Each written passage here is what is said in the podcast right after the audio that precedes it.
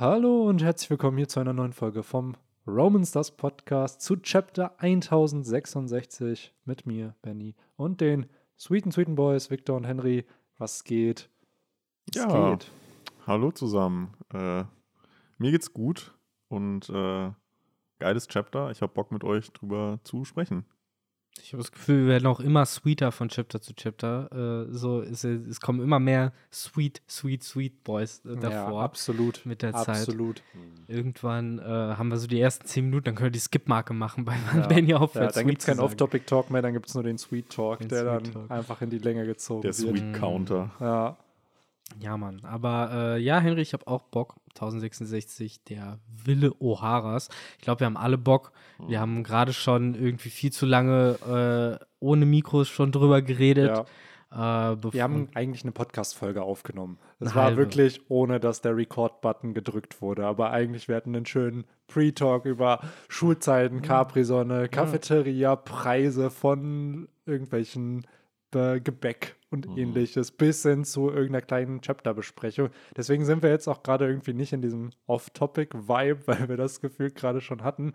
Und äh, wir können, glaube ich, direkt mit dem Chapter starten. Ne? Mhm. Ja, ich glaube, da haben unsere Zuhörerinnen und Zuhörer gerade auch nichts dagegen bei der. Mhm. Aber bei wir können ja. Dump. Sorry, alles gut, ich wollte nur sagen, ich habe nur ein letztes Wort gesucht für ja. bei diesem, was auch immer, krassen Chapter. Ja, ja, ja, ja. Jetzt war ich schon so übermütig ähm, weil es halt eben so ein krasses Chapter ist, wo man so viel besprechen kann. Aber tatsächlich eine, ein Aspekt haben wir noch gar nicht im Pre-Talk angesprochen, nämlich die gute alte Cover-Story, die back ist. Das und das, das mit Sicherheit auch für euch Leserinnen und Leser da draußen mit Sicherheit das Highlight von diesem äh, Chapter war, was ja sonst kaum äh, irgendwelche krass, krassen Infos mit, und Reveals mit sich gebracht hat. Ähm, ja, Volume 23. Extras nee, was, ja doch, Extras, Germa's Return Home. Mhm. Ähm, ging dann doch jetzt irgendwie schneller als erwartet, ne? Ja, und auch sehr kurz, muss ich sagen, weil sonst sind die Cover-Stories immer so 30 plus Cover irgendwie. Und hier dann 23 wirkt dann irgendwie. Es wird wahrscheinlich wenig. auch noch weitergehen, oder? Das ist die Frage, ne? Also, die haben ja jemanden im Schlepptau scheinbar.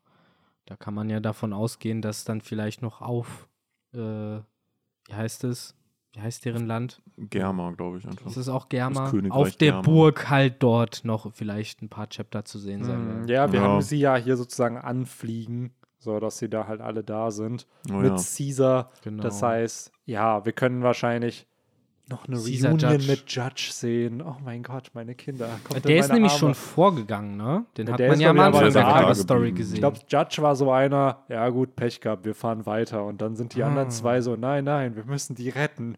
Und ah. dann Judge ist dann wahrscheinlich einfach überrascht, weil er wird ja immer als sehr, sehr emotionslos irgendwie dargestellt.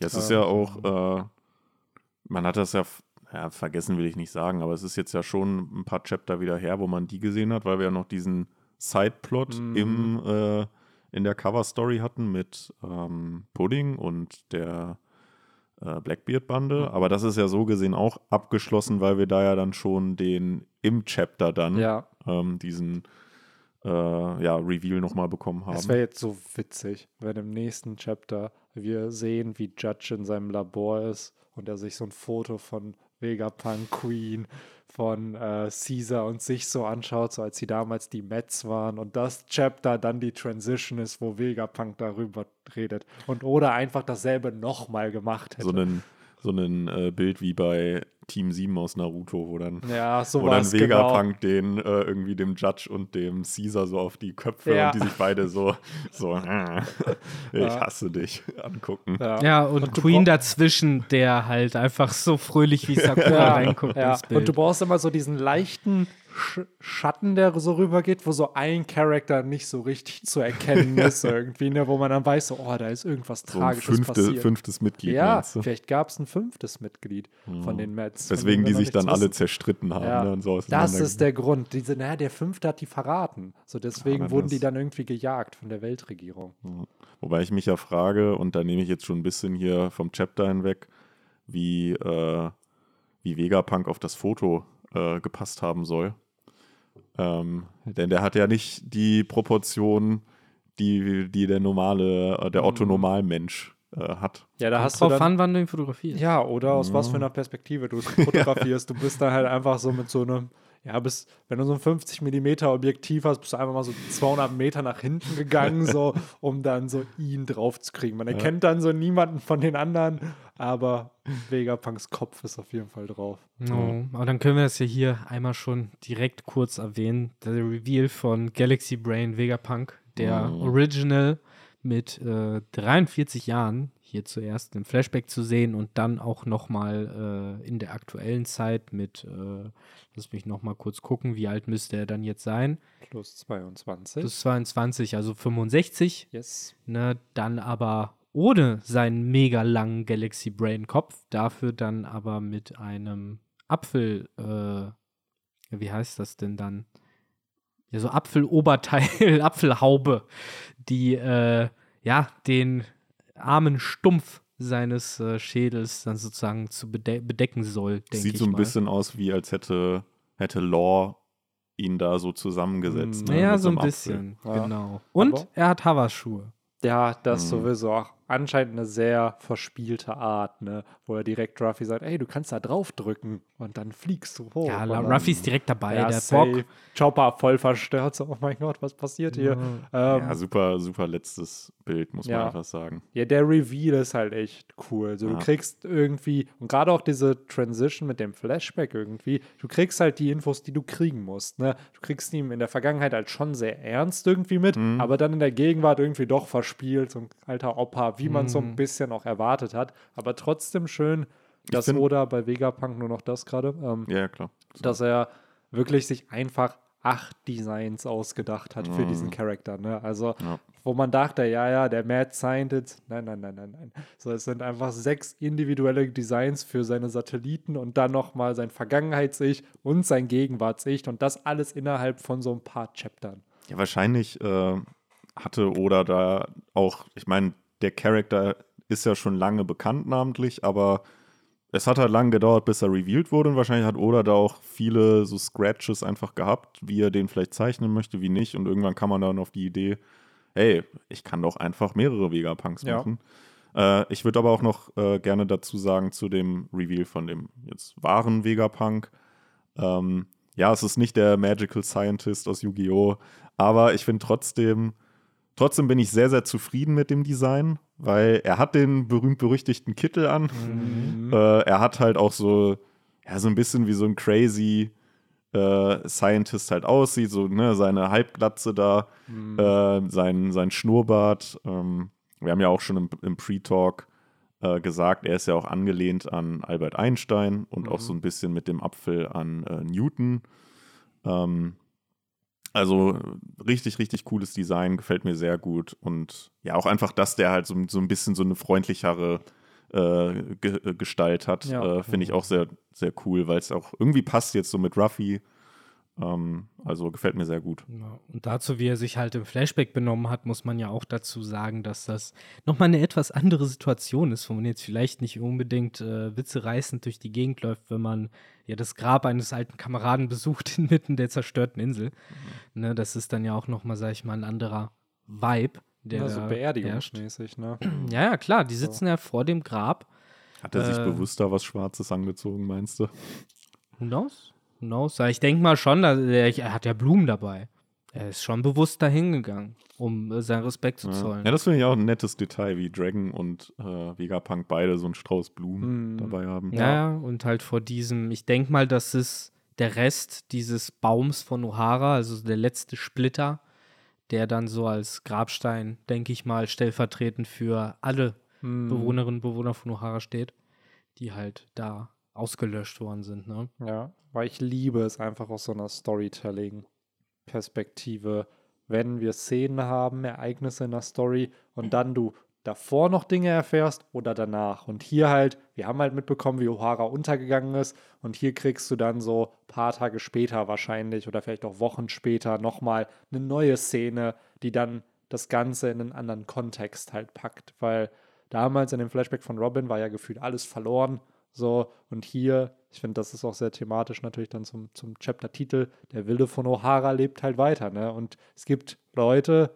die motiviert waren durch das, was da passiert ist, Dinge zu tun. Und das finde ich halt immer schön, wenn dann sowas nochmal in den neuen Kontext gepackt wird und man einfach auch merkt, dass ein Autor oder eine Autorin sich dabei viel gedacht hat, einfach, weil ich glaube schon, dass Oda mit diesem ganzen O'Hara-Plot schon sowas sehr Zentrales gesetupt hat, weil das ja auch damals äh, der Arc war, wo ja die Strohhutbande im Endeffekt den Krieg mit der Weltregierung gestartet hat. Und jetzt hier geht's, finde ich, dann nochmal schön full circle, wo du dann auch erfährst, ey, es hat auch andere Leute motiviert, was, was zu machen. Mhm. Auf jeden Fall. Ich finde auch sehr eindringlich hier, dass man ja sowohl in der Erklärung von äh, Shaka nochmal das alte O'Hara sieht mit dem riesigen Baum und dann später im Flashback hast du ja dann nochmal auch den Shot vom zerstörten O'Hara, wo halt ja einfach noch ein Häufchen Asche und ein paar verkohlte Holzreste übrig sind, was dann auch nochmal natürlich die, ja, diese Radikalität davon unterstreicht und gleichzeitig äh, für mich immer so ein schönes Stilmittel von Oda ist, wenn er halt diese Inseln im weiten Shot zeigt, äh, dann hat das halt oft was zu bedeuten, ähnlich wie halt jetzt zuletzt auch das Lucia Kingdom, was halt auch im großen Shot gezeigt wurde und dann halt ausgelöscht wurde. Und hier hast du halt äh, eine Insel, die ja praktisch vorher, nachher auch gezeigt wird. Und äh, ja, keine Ahnung. Äh, ich finde es auch sehr cool, dass es halt äh, sich nochmal darauf bezogen wird, auch aus der Vergangenheit. Und genau wie du sagst, es hat halt viele motiviert, aber man versteht halt jetzt auch, wieso, weil es halt wirklich ein krasses Ereignis ist. Und das schafft Oda halt, finde ich, immer wieder, auch zum Teil besser, finde ich, als viele andere Mangas, die halt so Ereignisse in, in die Vergangenheit setzen. Äh, bei, bei One Piece schafft oder finde ich, dem Ganzen halt wirklich ein Gewicht zu verleihen und dem halt, ja, wir haben es auch vorher im Pre-Talk schon angesprochen, das so ein bisschen als Dreh- und Angelpunkt von der Geschichte auch anzusetzen, während bei vielen anderen Mangas man halt öfter so mitbekommt, so ja, und damals waren die da und haben unsere ganze Familie umgebracht oder hast du nicht gesehen und dann ist man halt irgendwann so, ja, das wievielte Dorf ist das denn jetzt, was die Bösen ausgelöscht haben? Irgendwann ist auch gut. So, während halt hier praktisch, du hast halt O'Hara. So, das ist so dieser Einzelfall, von dem wir immer wieder hören. Jetzt das Loser Kingdom als praktisch äh, aktuelle Alternative, wie man noch umgehen kann mit solchen dissidierenden Königreichen. Äh, aber sonst hast du ja jetzt nicht tagtäglich die Story davon, wie die Weltregierung irgendwelche Inseln vernichtet. Das passiert nicht jeden Tag. Nee, das passiert halt, ja, einzeln. Es ist halt auch dieses Storytelling-Prinzip von Show, Don't Tell. Ne? Ja. Oder nimmt ja wirklich dieses, wie du schon sagst, er nimmt O'Hara, macht das als Exempel für das, was schief läuft in dieser Welt im Endeffekt, weil Dragon sagt es mhm. ja auch, ey, die haben im Namen des Gesetzes diese Leute einfach umgebracht, so die unschuldig waren. Und ich finde es da wieder schön, dass Oda immer schafft, finde ich, diesen Bezug da zu machen zu, unserem, zu unserer echten Welt. Weil wenn sowas passiert, natürlich ist das ein gewaltiges Ereignis. So, und genauso wird das in One Piece halt auch gehandhabt. Es ist ein gewaltiges Ereignis, was da auf O'Hara passiert ist. Für die, die es wissen. Genau, für die, die halt wissen, was da passiert ist, weil es wird ja gesagt, ey, äh, angeblich sollen die äh, Akademiker der Insel die Weltherrschaft an sich reißen wollen oder waren gegen die Weltregierung und ein Vegapunk sagt ja direkt so, ja, nee, das ergibt halt gar keinen Sinn. So. Na, Bullshit. Er callt's halt, ne? Nicht nur, weil er. Ich glaube aber, dafür musste theoretisch auch nicht mal der schlauste Mann der Welt sein, ne? Nur, wir sehen es ja wieder in der Gegenwart am Beispiel von sowas wie Lulusia, wie es halt enden kann, wenn man mm. den Mund halt aufmacht, ne? Und wenn man halt solche Sachen halt immer wieder wiederholt. Das heißt, wer weiß, wie vielen Leuten halt auch klar ist, okay, vielleicht war da irgendwas auf O'Hara, was doch nicht ganz so ist, wie uns gesagt mm. wird, mhm. aber ich halt schön meine Schnauze. Ja, ich finde es generell so auch da, dieses mit Lucia, weil hier bei O'Hara wurde ja es einfach öffentlich mit einem Buster-Call gemacht. Mhm. So, die mhm. Welt soll wissen, dass das passiert ist, mhm. damit klar ist, ey, niemand soll Poneglyphe entziffern, weil sonst ja. stirbst du.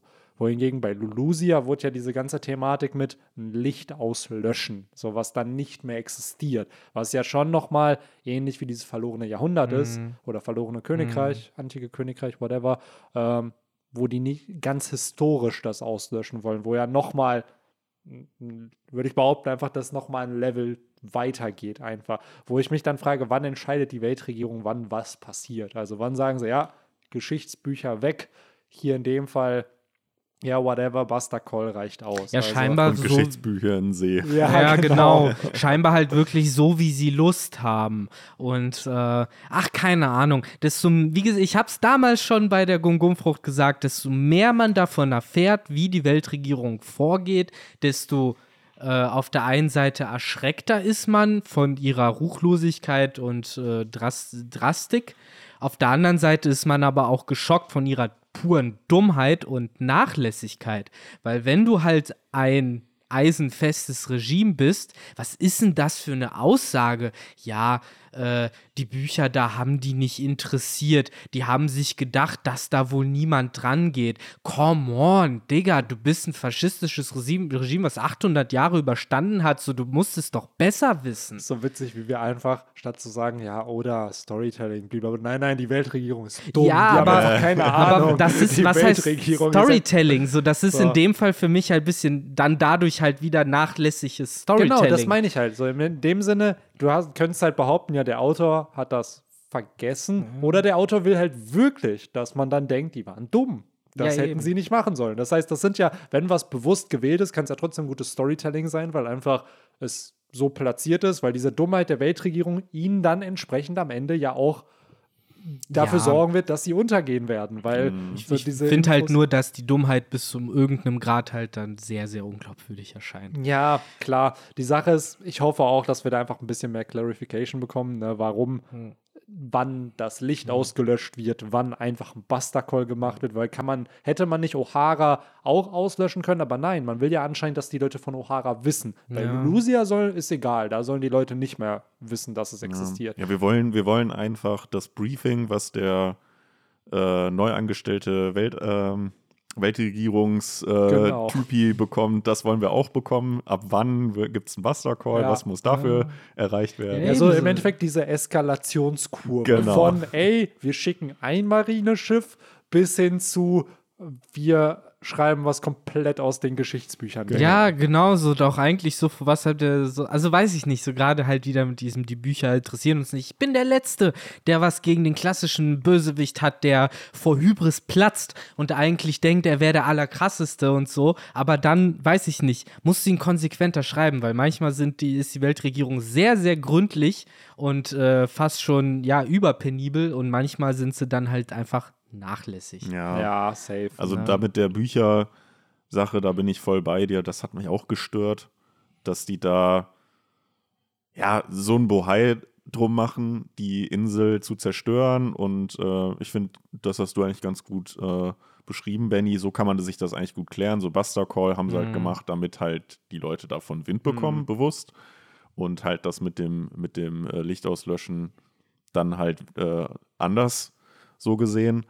Aber äh, ja, mit den Büchern weiß ich nicht. Das hat ja dann auch irgendwie was von Ungründlichkeit zu ja, tun, wenn genau. man sagt, wir äh, löschen die Bevölkerung und die Insel aus. Aber ja, die Bücher lassen wir da mal in dem, in dem, in dem See und äh, stellen jetzt auch irgendwie keine Leute von uns auf, die hier patrouillieren und gucken, ob irgendwelche Schaulustigen auf die Insel kommen. Ja. Das ist ja scheinbar auch nicht gegeben ähm, sondern wir lassen die Insel jetzt einfach so. Und, ja. ja. Selbst Punk Hazard war halt besser abgeschirmt, ja. obwohl sich Caesar da eingezeckt hat. War es ja. ja. Zumindest mal abgesperrt mit Danger, Don't Enter und hast genau, du nicht genau, gesehen. Ja. ich kann mir halt nur vorstellen, wirklich, dass einfach die Gefahr zu groß ist. Also, dass die gedacht haben, ey, niemand wird sich jetzt nach diesem Exempel, was wir statuiert haben, sich da halt trauen, auf diese Insel zu gehen, geschweige denn die Bücher zu holen, geschweige denn zu lesen und was zu tun, weil die Person weiß, was sie erwartet. Weil das ist ja auch, finde ich, der Grund, weil es werden ja bewusst die Riesen. Ja, aber der, genommen, also so. klar, dass der Average-Bürger äh, in der One Piece-Welt da jetzt nicht hinsegeln wird, ist, ist klar, aber ich meine, wir hatten ja auch schon damals Piraten. Und mm so doof kann ich mir die Weltregierung nicht vorstellen, dass sie nicht auf die Idee kommen, dass da vielleicht Piraten dann noch hinfahren. Vor allen Dingen hat das irgendwo ja auch wieder was mit Jobgründlichkeit zu tun, weil nicht nur, dass halt diese Bücher da gelassen wurden, so nein, was halt vorher auch noch passiert ist und was man nicht rückgängig machen kann, ist ja, dass Nico Robin geflohen ist. So, das heißt, ne, die haben halt eh schon einmal mit Nico Robin sich den Bock sozusagen geschossen und dann halt danach nicht noch gründlicher vorzugehen. So, das macht es halt für mich halt noch mm. komischer. Keine Ahnung. Entweder es war wirklich Van Dams Vater, der halt gar keine Ahnung von seinem Job hatte damals und äh, irgendwie einfach den Großteil gesagt hat, ja, ja, ja, ja, das passt hier jetzt schon so. Die werden schon durchs Wasser kaputt gehen, das passt schon. Oder er war halt in Wirklichkeit auch irgendwie Unterstützer der Revolution ja. und hat einfach alles sabotiert. So der Vater von Khalifa und von Spandam, Aber das waren so damals. Brofist mit Dragon, ey, ja, genau. Also ich weiß, ich habe Clover erschossen, ja. aber ey, das war ja alles abgesprochen ja. von uns, ne? Es war ja, ne? Dann kommt Clover auch mit so, mit so einem Pflaster auf der Stirn. Ja. kommt er so aus. Ey, ich habe auf einmal Haki gelernt auf meiner Stirn. Tat ein bisschen weh, aber.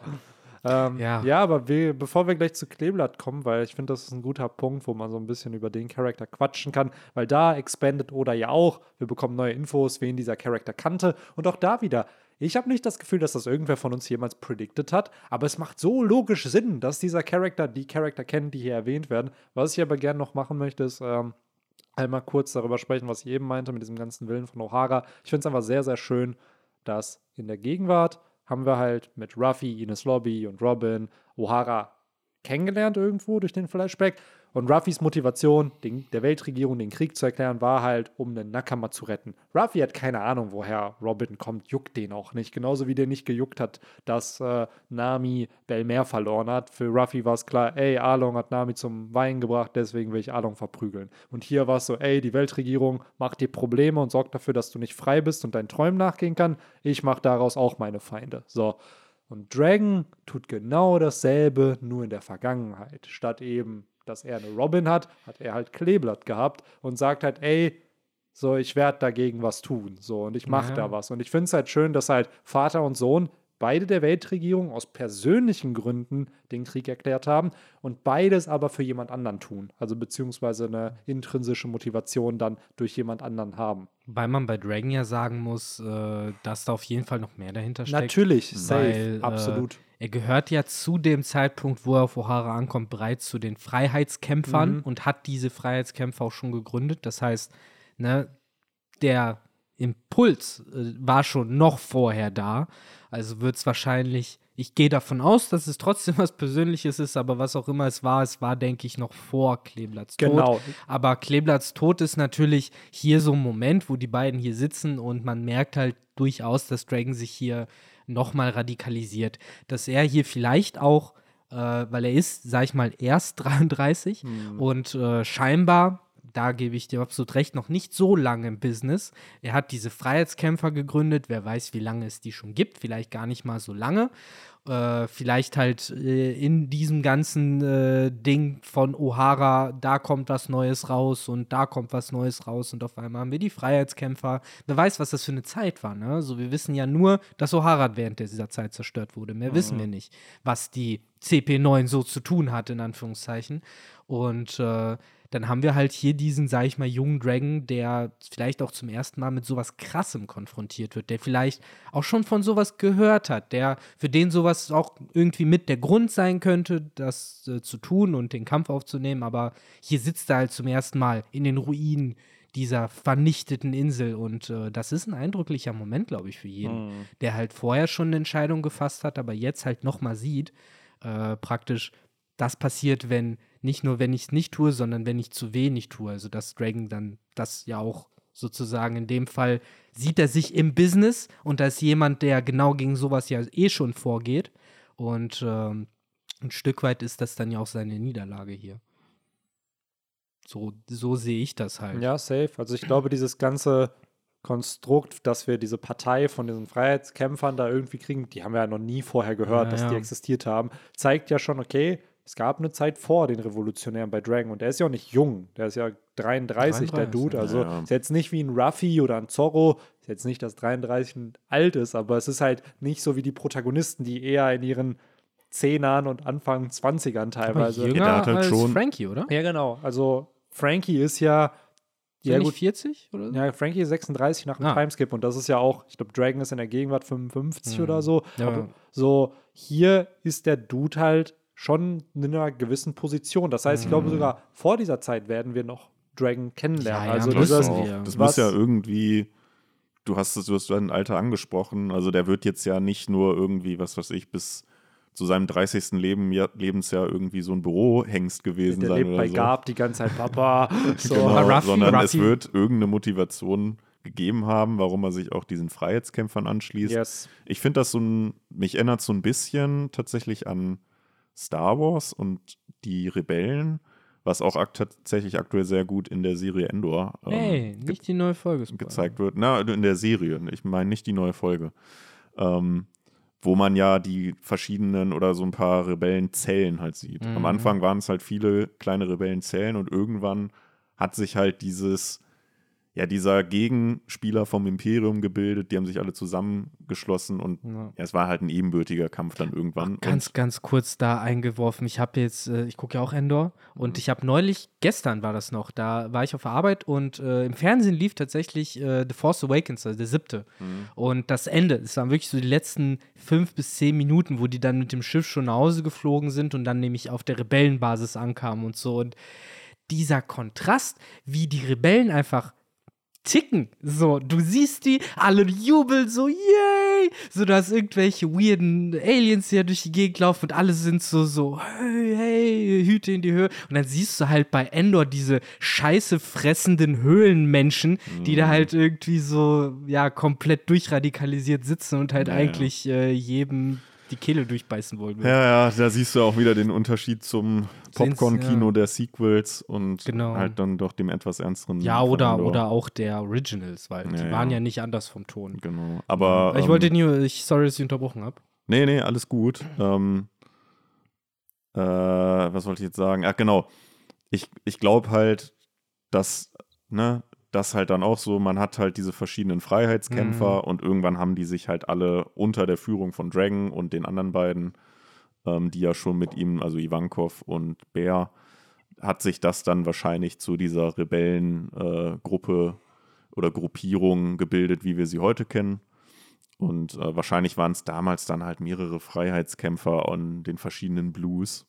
Ja, So. und ich schätze auch mal, dass das Ziel dieser Gruppierung ein anderes ist als das von der Revolutionärsarmee. Genau. Weil ja. da wissen wir ja, die wollen die Tenryubitu abschaffen. Ja. So, und hier von der Freiheitskämpfergruppe, ich schätze mal, da ging es dann einfach nur darum, Um Freiheit König, zu um kämpfen. Freiheit zu kämpfen. Wirklich blöd gesagt, vielleicht Königreiche vor Tyrannen zu befreien. Ja. oh, mir so. fällt Also- gerade, mir fällt gerade ein, es gab doch auch diesen, ähm, der so aussieht wie äh, hier, ähm, Ja, wie heißt er jetzt, ja. der letzte, letztes Chapter von Zorro runtergekickt wurde. Mein Karibu. Karibu, Karibu, Karibu. genau. Und da gibt es doch diesen Freiheitskämpfer, der auch so Der, aussieht. wie er aussah, ne? Der, Ah, der, ja, der der Cover Ja, der Story. Che Guevara. Ja, Genau, in der genau. Cover-Story. Dann war der Ja? wahrscheinlich auch so einer. Ja, vielleicht ist das so ein Bruder von Dragon, mit dem er zusammengekämpft hat früher. knows? So. Aber das heißt aber, Ruffy war zu dem Zeitpunkt noch nicht geboren. Nein? Ruffy war, Ruffy ist in dem Flashback erst rein theoretisch dann drei Jahre später zur Also Welt schon gekommen. während, schon nachdem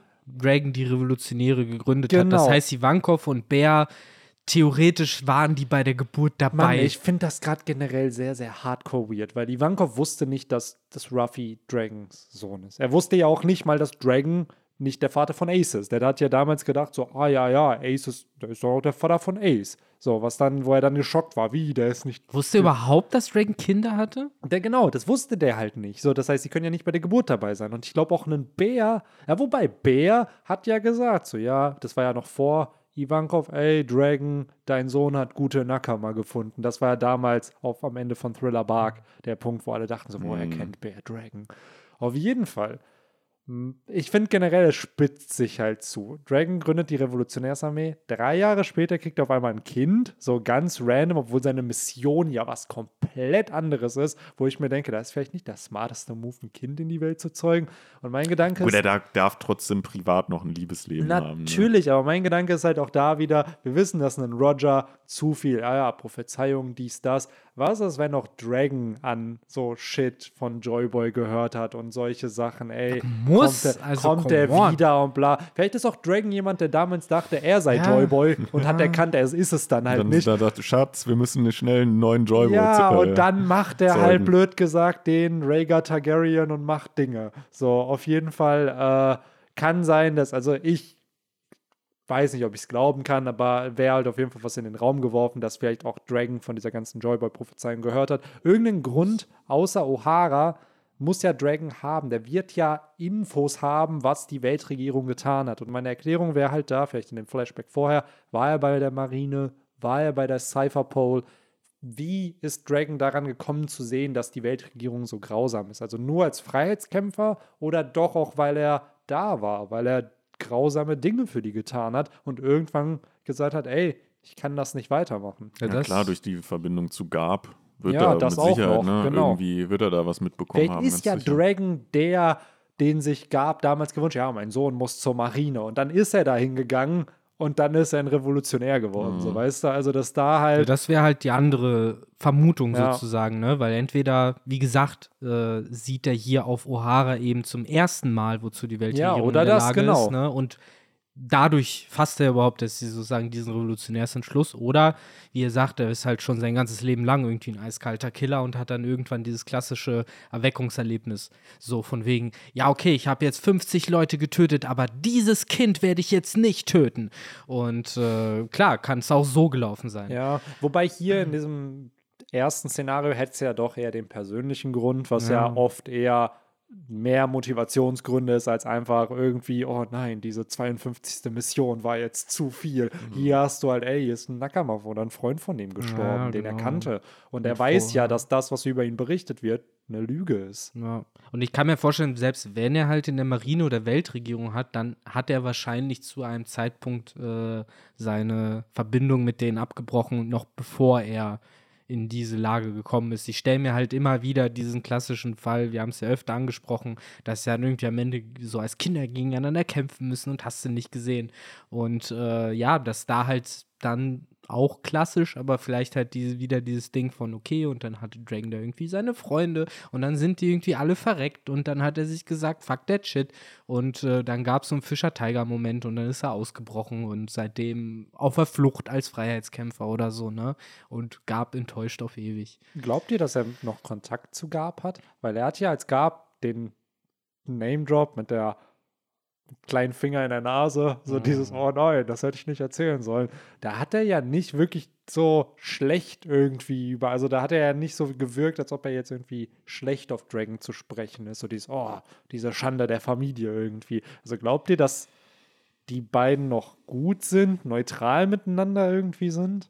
Vielleicht ja, also ob die jetzt noch irgendwie regelmäßig miteinander schnacken, was so die Woche ablief, wahrscheinlich eher nicht. Wahrscheinlich nicht. Aber ähm, ich meine, Gab ist ja auch, da kennen wir auch noch nicht seine ganze Story. Der ist ja jetzt auch eher, ich sage jetzt mal, auf der guten, auf der hellen mhm. Seite der Marine und äh, hat andere Herangehensweisen als vielleicht ein Akainu oder so. Und wahrscheinlich ist er irgendwo, kann er halt seinen Sohn da irgendwo verstehen. Ne? Und ist ja auch kein Fan der Tenryubitu, ne? Genau, so. deshalb wird er schon, weiß jetzt nicht, ob er stolz auf den ist, aber er kann wahrscheinlich seine Beweggründe verstehen. Ja. Ich weiß es nicht tatsächlich. Also gerade nach der, nach diesem Chapter und halt der, dem Gespräch zwischen Vegapunk und Dragon, so, wo ja Dragon auch noch sagt, äh, also Vegapunk so ein bisschen vorwirft, dass er sich ja nicht seinen Freiheitskämpfern angeschlossen hat.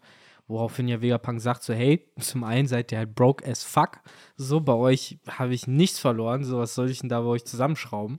Und zum anderen sagt er dann ja auch, dass er daran glaubt, dass äh, es halt auch Sinn macht, von innen zu arbeiten, weil es nämlich auch gute Menschen unter der Marine und mhm. unter der mhm. Weltregierung gibt und ähm, ich glaube, genau das ist vielleicht, was ihn von Dragon unterscheidet, weil Dragon da eben vielleicht sagt so, hey, fuck that shit, so, wir sind unsere Revolutionäre und äh, ich will nichts mit dieser Maschinerie in Anführungszeichen zu tun haben, was dann ja eher dafür sprechen würde, dass er bestenfalls einfach nicht mehr mit Gab telefoniert mhm. und schlimmstenfalls ihm halt an die Gurgel gehen würde, wenn ja, er ihn sieht.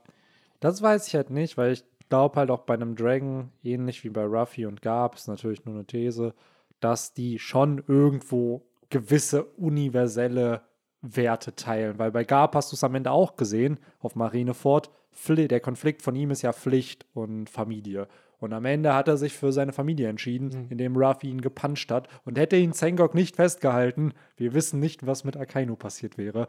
Ja, so, keine daher, Ahnung. Ich bin einfach nur davon ausgegangen, was wir jetzt in dem Chapter gesehen haben. Nee, nee, genau. Und das meine ich halt. Ich kann mir auch bei Dragon, weil ich frage mich halt gerade nämlich, was ist Dragons innerer Konflikt? So klar, einmal dieses ideologische, ey, er will halt die Welt verändern, er will halt die Tenryubito abschaffen, aber wo ist diese andere Seite? Wo ist der Konflikt, den er halt hat? Klar, der Konflikt mit der Weltregierung und alles, das ist dann auf so einer direkten Ebene, aber was ist der innere Konflikt von diesem Charakter? Ja. So, worauf verzichtet er? Worauf, wem muss er sich vielleicht stellen, dem, dem er sich nicht stellen muss? Vielleicht ist das ein Gab, kann natürlich sein. Ja, oder so. halt einfach sich selbst. Oder das sich bedeutet selbst. das ja genauso, weil am Ende des Tages, wie gesagt, also für mich kam der halt hier so doch sehr verbittert rüber und halt sehr, gerade im Vergleich zu Vegapunk, so äh, der entgegnet da ja nicht so groß was darauf, als Vegapunk sagt, so, hey, wir müssen irgendwie an die guten Menschen oder mhm. so glauben. Äh, vielleicht ist es ja im Endeffekt auch nur der Akaino der anderen Seite, der halt aber auch an eine gewisse absolute Gerechtigkeit, absoluten Freiheitskampf glaubt und äh, dafür dann auch bereit ist, siehe halt Leute wie Belobettis Teufelsfrucht, die halt im Endeffekt dafür gemacht ist, um Zivilisten in ihren Tod zu, zu schicken, äh, dass er halt auch bereit ist, Opfer zu bringen. Und das ja. finde ich ehrlich gesagt cool, hm. wenn Dragon halt eher so ein radikaler Dude ist ja. und sein Sohn, aka Ruffy, ihm so ein bisschen zeigt, wie es halt wirklich geht oder ja. auf eine friedvolle Art und Weise. Ich das glaub, muss ja auch ja. sein, weil Dragon ist nicht der Protagonist der Story. Nee. Ne? Das ist ja das Ding. Und dieses Konzept mit Freiheit, das finde ich gut. Es ist halt einfach eine, eine ja, radikalere Form von Freiheit, die Ruffy nicht unbedingt repräsentiert ja, und halt die auch in bereit, Konflikt mit ja. Ruffy steht. Weil, weil, er bereit ist, alles dafür zu tun ja. und Ruffy halt nicht. So, das ist ja wieder dieses, der Zweck heiligt die Mittel. Das ist ja eigentlich das, was gerade in der Welt von One Piece die Bösewichte zu Bösewichten macht. Weil viele von mhm. denen haben ja nicht mal die schlimmsten Absichten, in Anführungszeichen, aber die Art und Weise, wie sie ihre Ziele erreichen, ist halt meistens schlimm. Siehe unter anderem auch Blackbeard, der ja äh, verkörpert das Prinzip von die Zweck heiligt die Mittel. Ja, bei Blackbeard ist halt auch da dieses, Blackbeard bricht ja im Endeffekt das universelle Tabu, was Ruffy niemals brechen Richtig. wird. Dieses, er ist bereit, einen Nakama zu töten, um seinen eigenen Traum zu erfüllen, wohingegen ja. Ruffy bereit wäre, seinen Traum zu opfern, um einen Nakama zu retten. Er sagt ja selber, mhm. ey Sanji, wenn du nicht da bist, ich werde nicht König der Piraten. Ja, so, ich brauche dich. So, deswegen bin ich hier.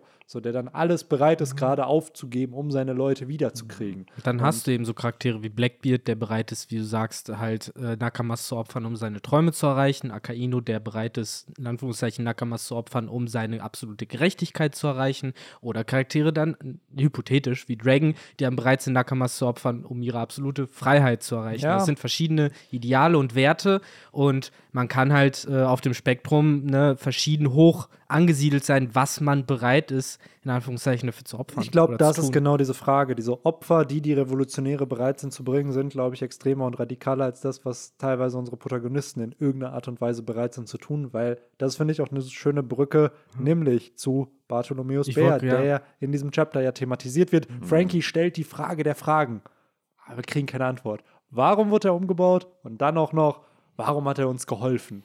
So, mhm. ja, das mit dem Helfen ja wahrscheinlich, weil er ja wusste, dass die Strohhüte oder das war der Sohn von. Aber welche Dragon. Rolle spielen denn die Strohhüte jetzt in der großen Idee und dem großen Plan von Dragon und den Revolutionären? Ja. Weil offensichtlich tun sie es ja. ja die haben die Frage ja nie Loketown gekommen. Ja, so. oder sowas. Wir haben ja nie die, offensichtlich die Frage gestellt, so ja, aber was will Dragon denn eigentlich mit denen? Ja, okay, das ist sein Sohn, Sympathie, dies, das, aber was ist das Endgame zwischen denen? ja, ja, und guck mal auch da wieder.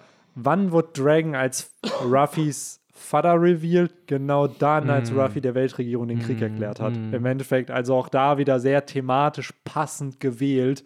So. Als wäre es auch von Dragon vielleicht so geplant gewesen, dass er denen den Krieg irgendwann erklärt. So, wer ja, weiß. Also, keine das Ahnung. ist halt das Ding. Ich glaube, da war der Punkt, klar, weil vorher dieses in Loketown, als er ihn gerettet hat, da hat er ihn einfach gerettet, mhm. weil, ey, ist halt mein Kind. Der wollte vielleicht sehen, so, mhm. oh ja, Ruffy geht auf die Grand Line, ich schaue ihm dabei zu. So, und da sagt er ja auch am Anfang so, ein Pirat ist auch okay. Und dann, ab dem Punkt, wo er dann der Weltregierung den Krieg erklärt hat, ich glaube, dann wurden sie weil dann hat er im nächsten Arc ja Sark Thriller Bark. Bear, genau, Thriller Bark und danach Sabaody, wo sie gerettet wurden und dann dieses, ey, ich beschütze die Thousand das, Sunny. Genau, das ist der Moment, ab dem theoretisch die Revolutionäre angefangen haben, die Strohhüte aktiv zu unterstützen. Genau. Hauptsächlich durch Bär und theoretisch in Impel Down dann auch noch durch Ivankov. Also man sieht halt von drei Gründungsmitgliedern. Im, im Nachhinein ja. sieht man die Tentakel von Oda schon von weitem greifen, ja. so auch wieder, es wird viel klarer. Was, was uns eigentlich auch damals schon hätte klar werden können, so, aber erst jetzt so, wenn man das von der Distanz Wobei bei so Ivankov, der wusste ja nicht dass Ruffy der Sohn ist. Nee, nee, eher nicht, aber trotzdem die Art und Weise, wie Oda das aufbaut, dass praktisch, wie Benny gesagt hat, ab dem Moment, in dem äh, Ruffy der Weltregierung den Krieg erklärt, wie auf magische Art und Weise haben wir die ganze Zeit Revolutionäre, die ihm helfen. Ob sie es jetzt ja. wissen oder nicht, aber dass das ist halt so Als ob es aus der Feder von jemandem stand, ja, der das genau. alles geplant hätte, dass das so perfekt getimed ist in Richtig. den darauffolgenden Arcs. Weil es ist ja wirklich so. Thriller Bark Bear Sabaody Bär, Impeldown, Ivankov. Und ohne die hätte so Ruffy ohne verkackt. die, ja. Ohne Ivankov wäre ja Ruffy nicht nach Marineford gekommen. Ja, ja. Also der wäre ja krepiert. Ja, ja. So, ja und, Lo und Loketown ähm, hier ja, äh, Dragon. So Dragon, genau.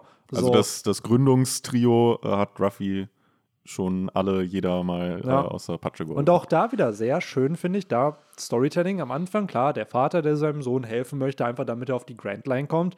Dann aber erst nachdem Ruffy sich bewiesen hat, dass die anderen kommen und helfen. So, und selbst Bartholomeus Bär war einfach nur verblüfft von Zorro. So, der war auch da, um die auszulöschen. Wahrscheinlich hätte er Ruffy nicht ausgelöscht. Let's ja. be real. So. Mhm. Aber, Aber, wie hätte er das gedreht? Ja, indem er blub, blub, ups, aus, oh, sorry, ja. ich habe meine Teufelsrot aus Versehen eingesetzt. Ich habe die so. zu weit gehauen. Ja, sorry, ich wollte ihn eigentlich zu euch schicken, aber jetzt habe ich ihn woanders hingeschickt. Stimmt, ja, der sagt einfach, ja, ey, ich, ich hau die jetzt zu euch ja. dann, zu der und der Marinebasis, ne? Und dann haut er die weg und dann so, ja, ich dachte zu der Marinebasis. Oh. Was? Nein! Oh, sorry, halt. tut mir leid. So, Dann landen die halt bei Smoker. Ja. Weil halt Bär wieder genau weiß. Ja. Ach, Mann. Aber auch das mit Bär. Also ich finde gerade dieses Chapter hat der Dragon hat eine Pazifista-Armee noch mal ein mhm. bisschen mehr Gehalt gegeben. Er will ja eine Armee bauen. Es, wir erfahren erstmal Vegapunk Dragon, bla, kennen sich, blablabla, hat man schon Ewigkeiten vermutet. Aber es wird dieses Konzept von einer Armee aufgebaut. Ey, du hast keine. So, ja. du, wie willst du kämpfen mhm. ohne eine Armee, die es mit der Marine aufnehmen kann. Dann erfahren wir von den Gründungsmitgliedern in diesem Chapter, wo gesagt wird, ey, neben Dragon, Bartholomeus Bär und Ivankov. Und dann erfahren wir, und das wissen wir in der Gegenwart, hat Vegapunk Bär umgebaut. Mhm. Obwohl er wusste, dass er ein Revolutionär ist. Und wir sehen ja sogar auch noch in dem Chapter, wie Dragon ja um äh, Vegapunk oder wieder den anwirbt. Genau, wie mhm. er ihn anwirbt, der aber dann sagt, nee, nee, kann mhm. ich nicht wo ich glaube, der Vegapunk aus der Vergangenheit ist kein Revolutionär gewesen. Der Vegapunk aber in der Gegenwart, gerade durch Shaka, der ja auch mit Dragon telefoniert hat, werden wir den Reveal bekommen. Ja, ich glaube schon, dass die Pazifista-Armee, auch da wieder, es sind Pazifister. Eigentlich ist ein Pazifist jemand, der Gewalt verabscheut. Ja, Gleichzeitig werden sie in One Piece aber als Waffe benutzt. So, mhm. was glaube ich nicht der True Purpose dieser Maschinen halt ist. So. Ich glaube, zu dem Zeitpunkt, wo sie sich da ja treffen, auf O'Hara. Da ist Vegapunk einfach noch ein Opportunist und Safe. will halt ja. einfach Money haben. Und die, die ihm das Money geben, den schließt er sich an, damit er seine Forschung fortführen kann. Und wir erfahren aber ja noch, dass er dann ja weiterreist nach Elbaf und da alle Bücher liest. Und ich könnte mir vorstellen, dass er da dann entschieden hat, ey, okay, ich hintergehe die, äh, die Weltregierung, ich nutze deren Ressourcen aus. Wahrscheinlich hat er dann Dragon kurz einen Call gegeben und so. Ey, weißt du was? Ich schließe mich ja, euch doch so, an. Ey, Brody, ich bin am Start. ja, genau. Mhm. Und zwischen diesem Ganzen auch noch ein ganz, ganz kleines Goldnugget, was äh, die beiden ja auch wechseln, äh, als Vegapunk Dragon dann ja noch erzählt dass er sich ja der Weltregierung unter anderem deshalb anschließt, weil es eine riesige Organisation ist und halt auch gute Leute darin arbeiten.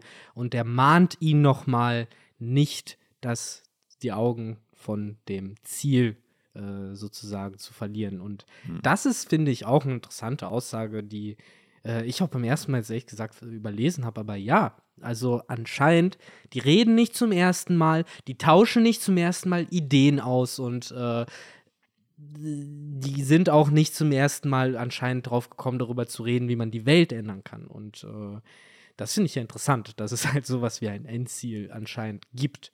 Also, dass es, ja, irgendein Plan, irgendein Endgoal, sei es halt die Vernichtung der Tenrobito, wie wir es offiziell halt gesagt bekommen haben, ähm, oder halt ja, irgendetwas, was das ermöglichen soll, vielleicht. Dragons geheimer Traum, Blackbeard, alle haben geheime Träume. Aber auch Vegapunks Traum, ja. Aber auch Vegapunk, ja. Den, den Aber ich finde, bei Vegapunk muss ich sagen, ich glaube, bei ihm wird es so ein bisschen deutlich in diesem Chapter, weil er sagt ja auch, also zumindest Shaka, hey, ich bin ein Freund von jedem Wissenschaftler, Akademiker.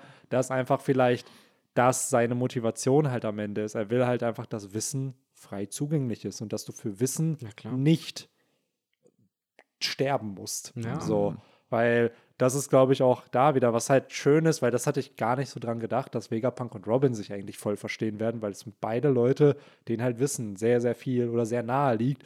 Und auch, let's be real, die heutige Gesellschaft, die wir halt haben, funktioniert halt davon, dass Leute vor uns geforscht haben und Dinge entdeckt haben, die wir heute nutzen können und die sich halt durchgesetzt haben in irgendeiner Art und Weise.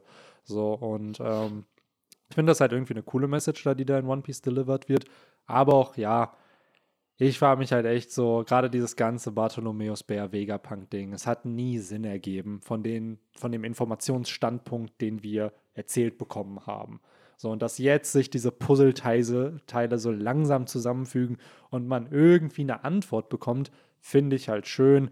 Und auch da ist ja die Idee, falls, äh, falls Bartholomäus Bär wirklich halt nicht mehr repariert werden kann, dass sein freier Wille halt nicht mehr zurückkommt, dann hat dieser Mann ja anscheinend wirklich seinen freien Willen geopfert, damit alle anderen vielleicht mhm. in Zukunft Freiheit genießen können, wo wir dann wieder bei diesen ganzen Ideen sind, die halt sehr radikal sind eigentlich, wo jemand wirklich bereit ist, sich komplett wie eine Art Freiheitskämpfer zu opfern, um halt ganz vielen anderen Freiheit zu schenken, was wir so von der Strohhutbande nicht unbedingt halt erleben. Die sind dann eher so hau drauf und dann hm. haut ab und dann befreien wir ein Königreich, die aber ein Zorro gibt jetzt nicht seinen Traum auf König äh, der beste Schwertkämpfer zu werden, um Wano zu retten. Für Ruffy wird er es tun, aus einem persönlichen Grund, für einen Charakter, aber nicht jetzt so idealistisch irgendwie für alle anderen. Ja. Ich bin echt froh, dass wir hier in diesem Arc auch Bonnie haben, weil durch die so ein bisschen für mich vermittelt wird, wir werden am Ende dieses Arcs vermutlich die komplette Wahrheit noch ja. zu Bär bekommen. Sie wird ihn hoffentlich nächstes Chapter direkt darauf ansprechen. Genau, ja. Das äh, wird hier ja auch schon so ein bisschen äh, angedeutet. Er, äh, sie erkennt Vegapunk ja auch sofort, den Originalen, äh, wo sie auf ihn treffen, ganz am Ende des Chapters. Ja, er sie ja auch, ne? Das Stimmt, ja, ja. Er sie genau. ja auch, ey, du er bist ja groß auch. geworden. Ja. ja, genau, genauso wie er ja auch Ruffy äh, sofort jo. erkennt. Ne? Ja, stimmt, ne? Hat Ivankov auch Kinder? Hat Ivankov auch einen? Weil Bär Gründungsmitglied hat Bonnie, Dragon hat Ruffy. So ist Ivan, wobei Ivankov wahrscheinlich mhm. alle seine, alle seine Okamas sind seine Kinder. Genau, ja. ja. so ungefähr, genau. Ja, ähm, ja äh, gibt's noch, ich meine, ja, wir doch, wir müssen ja eigentlich hier nochmal die Riesen so ein bisschen ansprechen, mm, ne? In und Elbaf. Flashback, genau. Und Elbaf. Einiges. Einiges. Nee, ich, ich wollte mich jetzt speziell auf diesen Flashback beziehen, ob es da noch was gibt, aber ja, definitiv mit den Riesen halt. Ähm, das ist ja schon interessant, dass dann da ausgerechnet Riesen hinkommen, die, äh, die da die Bücher äh, aus, aus dem Wasser ja, holen, praktisch. Äh, und ich, ich fand es ein bisschen interessant, wie ähm, hier, äh, also Vegapunk ist da sehr überrascht und Dragon hat die ja so ein bisschen so, ja, ich habe mich halt mit denen kurz unterhalten, mach dir mal keine Sorgen, die äh, tun die das sind für halt voll entspannt. Soll ich, soll ich, dir, soll ich dir die zeigen, wie die heißen? Genau, genau. Soll ich mal eine, äh, hier eine Connection ja. herstellen? Also, äh, aber es war ja schon irgendwie so, die machen ihr Ding, Dragon macht sein Ding, ja. die waren jetzt nicht verbündet. Nein, nein, irgendwie. nein, nein. Es ist halt so Zufall, dass die dann, während die da ihre Ausgrabungsmission aus dem Wasser machen, dass halt dann Vegapunk und entsprechend genau. Dragon da auch mit am Start waren. Ja. Die haben sich auch da anscheinend null so irritieren lassen. Das so zwei Leute, die da so gefühlt so bei einer Beerdigung sind. und dann hast du die Riesen so richtig taktlos ja. einfach weiter aus dem Meer die wie, Bücher raus. Wie so, als, als würdest du irgendwie auf den Friedhof gehen zu einer Beerdigung nebenbei ist da irgendwie, sind da so Landschaftsgärtner, die halt jo. da irgendwie so ein, so Gräberbereich Ja, neu, oder so ein äh, Bagger, der so, den du so genau. richtig laut hörst. ja, sorry, es gab leider keinen anderen Tag, wo wir ja. das machen konnten. Stören wir euch? Ja, aber schon ziemlich cool, ja. dass hier ja jetzt praktisch mehr oder minder bestätigt wird, dass es halt nach Elwaf gilt. Jetzt haben wir endlich einen Grund. Jetzt haben wir noch einen Grund mehr. So. Das ja, genau. Aber so. also fairerweise finde ich halt dieses Lysops Traum, mm. da mal mhm. hinzufahren, fand ich jetzt fürs große Ganze hätte Ruffy auch sagen Natürlich. können, ja, da fahren wir später irgendwann ja. mal noch hin, keine Sorge. Aber jetzt haben wir halt auch einen Grund, warum die da sofort hinfahren sollten. Ja. Und ich glaube, das ist das Ding. So, ich glaube auch, dass Elbaf der nächste Arc nach Egghead wird, sodass das der Grund ist, auch wie du schon sagst. Sie haben Gründe, nämlich erstmal die Infos da und aber auch, ich glaube, immer noch dieser Abenteuercharakter, weil ich kann mir, für meinen Kopf ist mittlerweile Elbaf der finale Abenteuer. Also dieser Arc, wo danach geht's wieder straight da, da, dahin und dann ist die Story vorbei. Also ich habe das Gefühl, so Elbaf wird dieser letzte große Arc vor dem Finale irgendwie. Wisst ihr, was ich meine? Ja, also so klar, ein bisschen ja, wie so eine Fischmenscheninsel, wie Skype hier, dass du so 40, 50 Chapter auf dieser Insel hast und danach geht eigentlich nur noch bauen. Sie haben, sie haben ja so. wahrscheinlich jetzt dann auch, ähm, egal wo Elbaf ist, wahrscheinlich kriegen sie durch Vegapunk dann auch diesen Eternal Port. Ja, das wird sich anbieten. Dass ne? sie dann da halt direkt auch hinschippern können. Ja. Ja. ja. Es hat, ja, es ist, ich weiß nicht, für mich ist halt da gerade Fischmenscheninsel, das war da, als ich den Manga damals angefangen hat zu lesen, äh, wöchentlich, ist die Fischmenscheninsel zu Ende gegangen, hat man dann im Anime mal so nachgeholt. Aber Elbaf hat irgendwie noch so eine Special Place in the Heart, finde ich, weil es ist damals durch RTL 2 hat man es zum ersten Mal, was? Elbahn? Wie mhm. kommen sie dahin irgendwie? Und dann, als man herausgefunden hat, wie, die waren da immer noch nicht. Und sie waren bis heute immer noch nicht da. Und das ist manchmal so ein bisschen mein Pitch immer für Leute, denen ich erkläre, was so One Piece ist und wie das Storytelling da funktioniert. Meinte ich so, ey, es werden teilweise Inseln aufgebaut, die einfach in Nebensätzen erwähnt werden, wo du weißt, dass die Charakter hinreisen werden und sie immer noch nicht da sind. Mhm. So, und Elbaf ist diese Insel, die sogenannte Insel, die nach Fabeln benannt ist und dann einfach nur reversed. Das ist ein mhm. Palindrom, ne, glaube ich, wenn es mhm. falsch rum ein Palindrom ist es, glaube ich, sowas wie. Wenn es von hinten und vorne gleich lesen genau. kannst, ne? So Giraffarik, ne? Genau. Das ist. Das, äh, ja, ich weiß nicht, es, es kickt bei mir Nostalgie, wenn es da halt wirklich hingehen sollte. Das wäre schon cool, auf jeden Fall. Ich weiß noch damals, wie die dann endlich auf der Fischmenscheninsel ankamen. Mm. Das war ja mhm. auch schon sehr, sehr früh, äh, wurde ja über die Fischmenscheninsel auch schon berichtet. Ja. Äh, und das kam mir auch wie eine Ewigkeit vor. Und Safe jetzt dann äh, vielleicht dann wirklich irgendwann mal Elbaf. Ja, ich finde damals Fischmenscheninsel war ja sogar noch mal dieser, du wusstest, nach Thriller Bark wollten die ja, nee, nach Water 7 wollten genau, die dann zur ja. Fischmenscheninsel. Und dann hast du Thriller Bark, okay, I get it. Dann waren sie auf dem Sabaody und da hat ja niemand erwartet, dass dann Impel Down hm. Äh, nee, Amazon Lily, Impel Down, Marineford und dann halt dieses ganze Timeskip kommt, weil alle dachten so, ja, cool, ab geht's, ab zur Fischmenscheninsel und dann einfach kompletter 180. Ja. So. Ja, auf jeden. Äh, aber ja, äh, ich weiß nicht, ob es die Leute mitbekommen haben. Ich war gerade einmal kurz weg. Äh, ihr habt schon also über die Riesen, die die Bücher dort bergen, gesprochen. Genau, wir haben kurz erklärt, wie taktlos die eigentlich sind, während die zwei da bei ihrer Beerdigung gefühlt sind, dass du diese ganzen Riesen hast, die richtig laut aus dem Wasser die äh, noch, Bücher rausholen. noch taktloser wäre es gewesen, wenn sie es äh, bei Ebay dann direkt reingestellt hätten, die Bücher.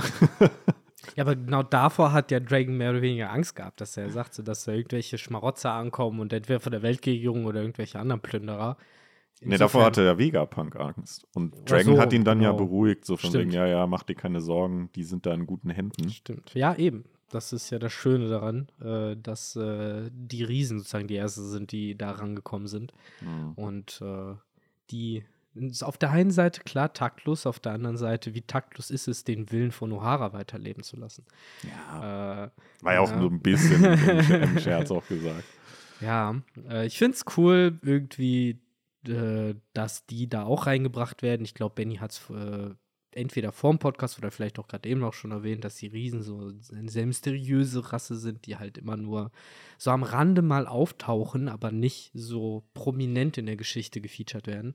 Und äh, umso bedeutsamer ist es dann ja natürlich, dass gerade die so ein Interesse daran haben. Aber wir erfahren ja dann auch später, warum gerade die Riesen das Interesse haben. Ich weiß nicht, ob ihr es schon angesprochen habt. Nee, das hatten wir noch nicht angesprochen. Ne? Aber es hat ja ein, äh, sie werden ja angeführt von einem mysteriösen Kapitän, ein Riese, der von oben bis unten im Banda bandagiert mm. ist. Und äh, da war schon mein erster Moment, wo ich gedacht habe, ah, und äh, mein erster Moment ist, äh, mein erster meine erste Reaktion darauf war wahrscheinlich genau die gleiche wie äh, die, die ihr wahrscheinlich auch, glaube ich, immer noch habt, nämlich dieses aber äh, als man dann zum einen die Silhouette von dem guten alten Sauro gesehen hat, wie er da als mysteriöser äh, ja, Bücher, Bücherei Librarian, wie heißt es denn auf Deutsch?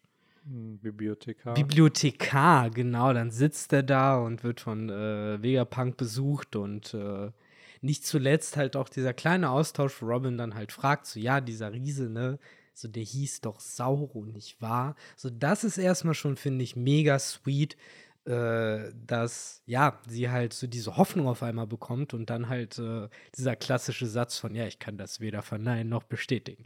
So er ist halt gerade versteckt und äh, dann sieht man halt, finde ich, eins der schönsten Paneele in dem Kapitel wird, geht, finde ich, sehr unter durch die ganzen Reveals, aber die Tatsache, dass Nico Robin halt äh, so ein bisschen etwas wiederbekommt, auch von ihrer Kindheit, die sie damals gedacht hat, hatte, dass sie halt vollkommen ausgelöscht worden ist. Das ist halt wirklich sehr herzerwärmend und äh, ich glaube, die Reunion zwischen den beiden, das wird mega cool. Äh, klar, so, ne, Flashbacks, Leute müssen sterben, bla bla bla, Arena, acht Arenen pro äh, Region und dann die Pokémon-Liga mit einem Champ. Äh, Ash ist Champion geworden. Eben, Ash, Ash no. wird Champion, äh, Erderwärmung, äh, Strompreise werden teurer, werdet da wachsen. Äh, und in dem Kontext. Äh, Aber Ash ist immer noch als Zehnjähriger. Ja, das stimmt. Geworden. Ich hoffe, Ash dass die nächste hat am selben Staffel. Tag Geburtstag wie ich. Ach, Lava. Ja. Der hat offiziell er ist in der ersten Folge es wird gesagt, in der ersten Folge ist er zehn Jahre, zehn Monate und zehn Tage oder so alt. Ah. Und das haben Leute dann zurückgerechnet zu dem ah. Datum, wo die Folge stattfindet. Und äh, dadurch kam, ich werde nicht verraten, wann mein Geburtstag ist. Ja, haben wir, glaube ich, im Podcast eh schon mal thematisiert. Ich glaube, es wird schon oft so, Aber äh, ja, da wird das genannt. Also wer wissen will, wann ich Geburtstag hat, kann nachgucken, wann Ash Ketchum Geburtstag hat. Es hat so lange gedauert, bis ich gecheckt habe, dass Ketchum mit Ketchum mm. all Mm. Ich habe mich immer gefragt, wow. was, was das mit Ketchup zu tun hat. Ja. ja. Ketchup. Wusstet ihr, boah, das habe ich, wusste ich auch schon länger, aber jetzt bei uns bei der Arbeit kam es jetzt neulich in einem Meeting auf, wo wir so ein bisschen random Facts irgendwie spitten mussten und dann wurde auch gesagt, ja, dieses Fruchtiger, dieser, dieser Fruchttiger ist halt einfach nur von Fruchtiger mm. so das ja. genommen worden. Finde ich auch äh, sehr schön irgendwie. Was nicht unbedingt sofort auffällt, ne? Ja, das stimmt. Ja, manche Sachen so, dass man dann irgendwann so, ah, mein Blut. da haben sich Leute was bei gedacht.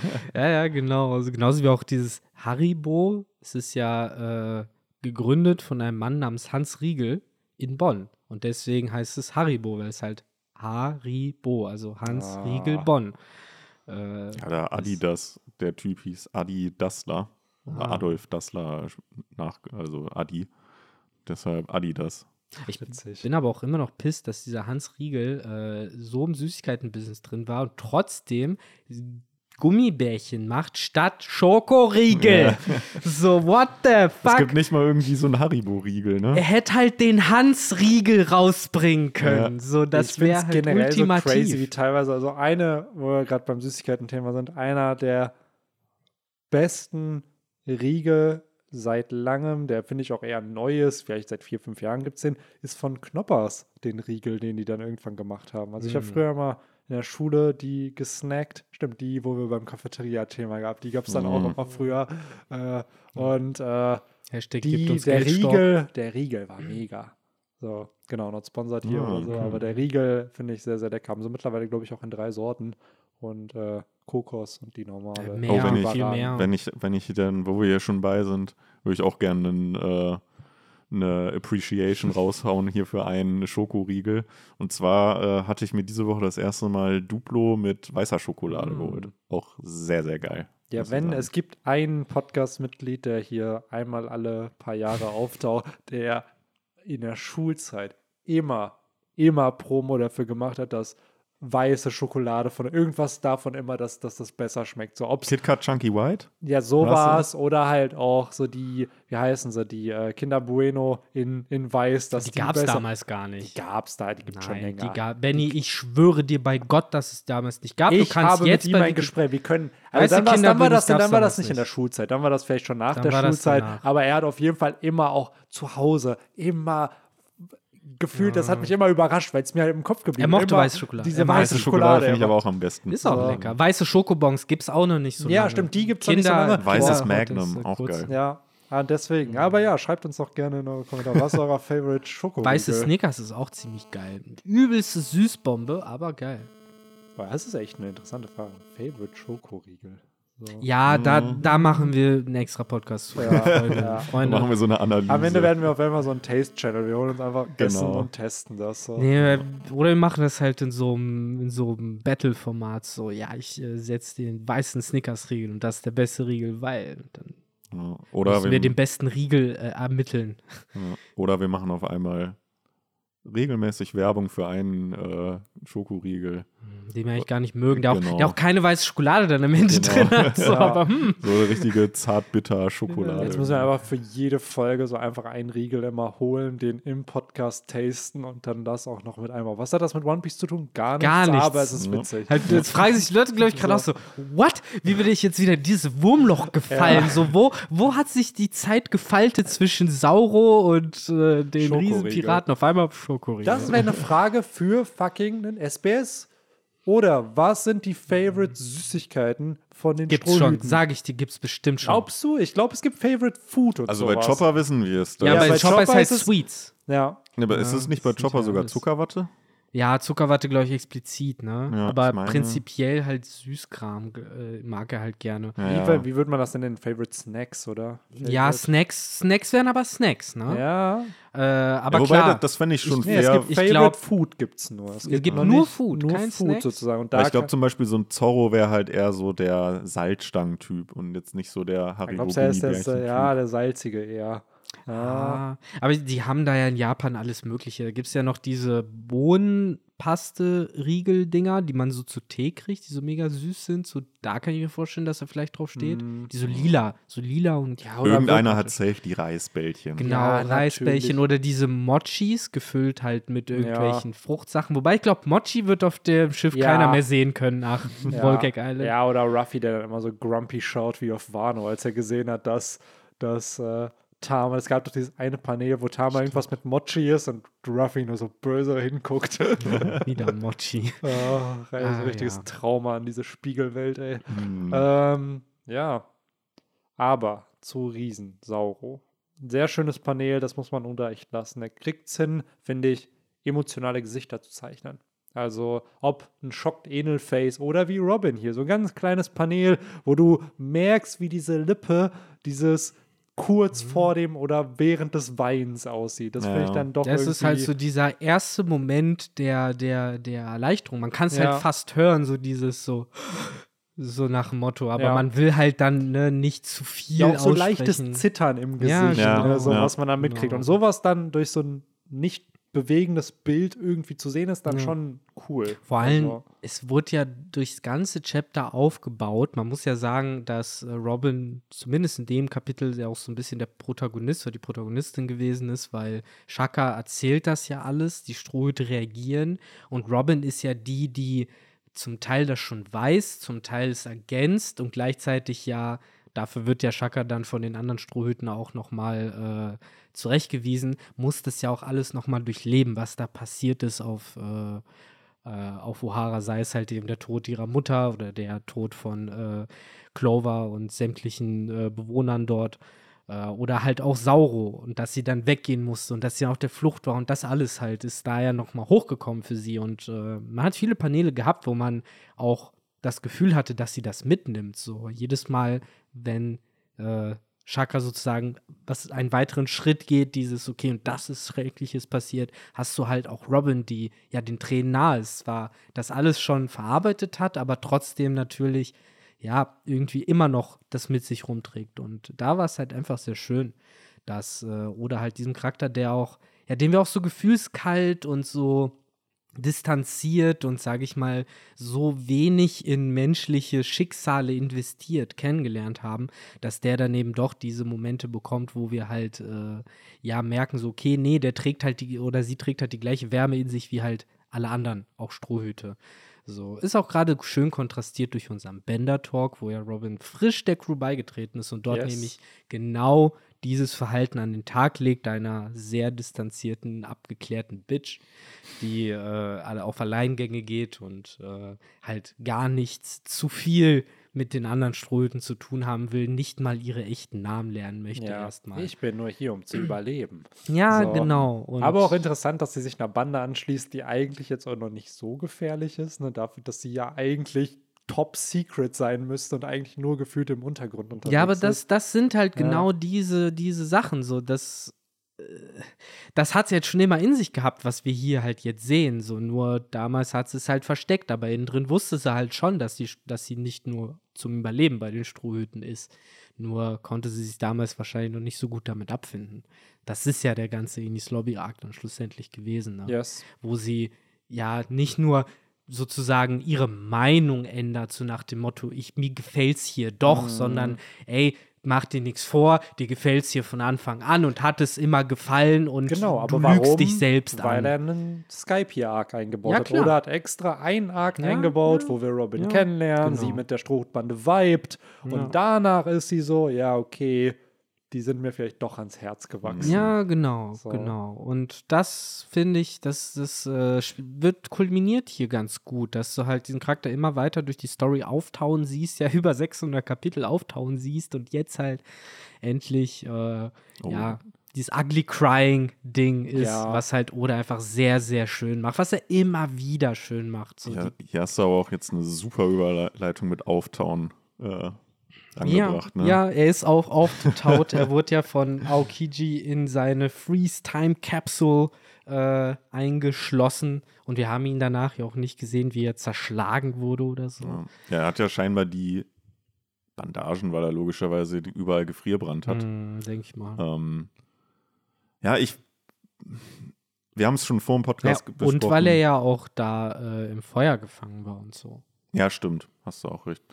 Ja, wir haben es ja schon vor dem Podcast besprochen. Äh, also ich bin auch nicht so der Fan davon, dass er jetzt scheinbar ja noch lebt ähm, und man ihn vermutlich auf Elbaf dann wieder trifft. So genau weiß man jetzt ja seinen aktuellen Aufenthaltsort nicht, aber es wird ja so ein bisschen impliziert, dass er halt da ist oder da noch ist. Also Vegapunk hat ihn dann ja getroffen, als er dann da vor, wie viele Jahren waren es jetzt, da halt hingereist ist.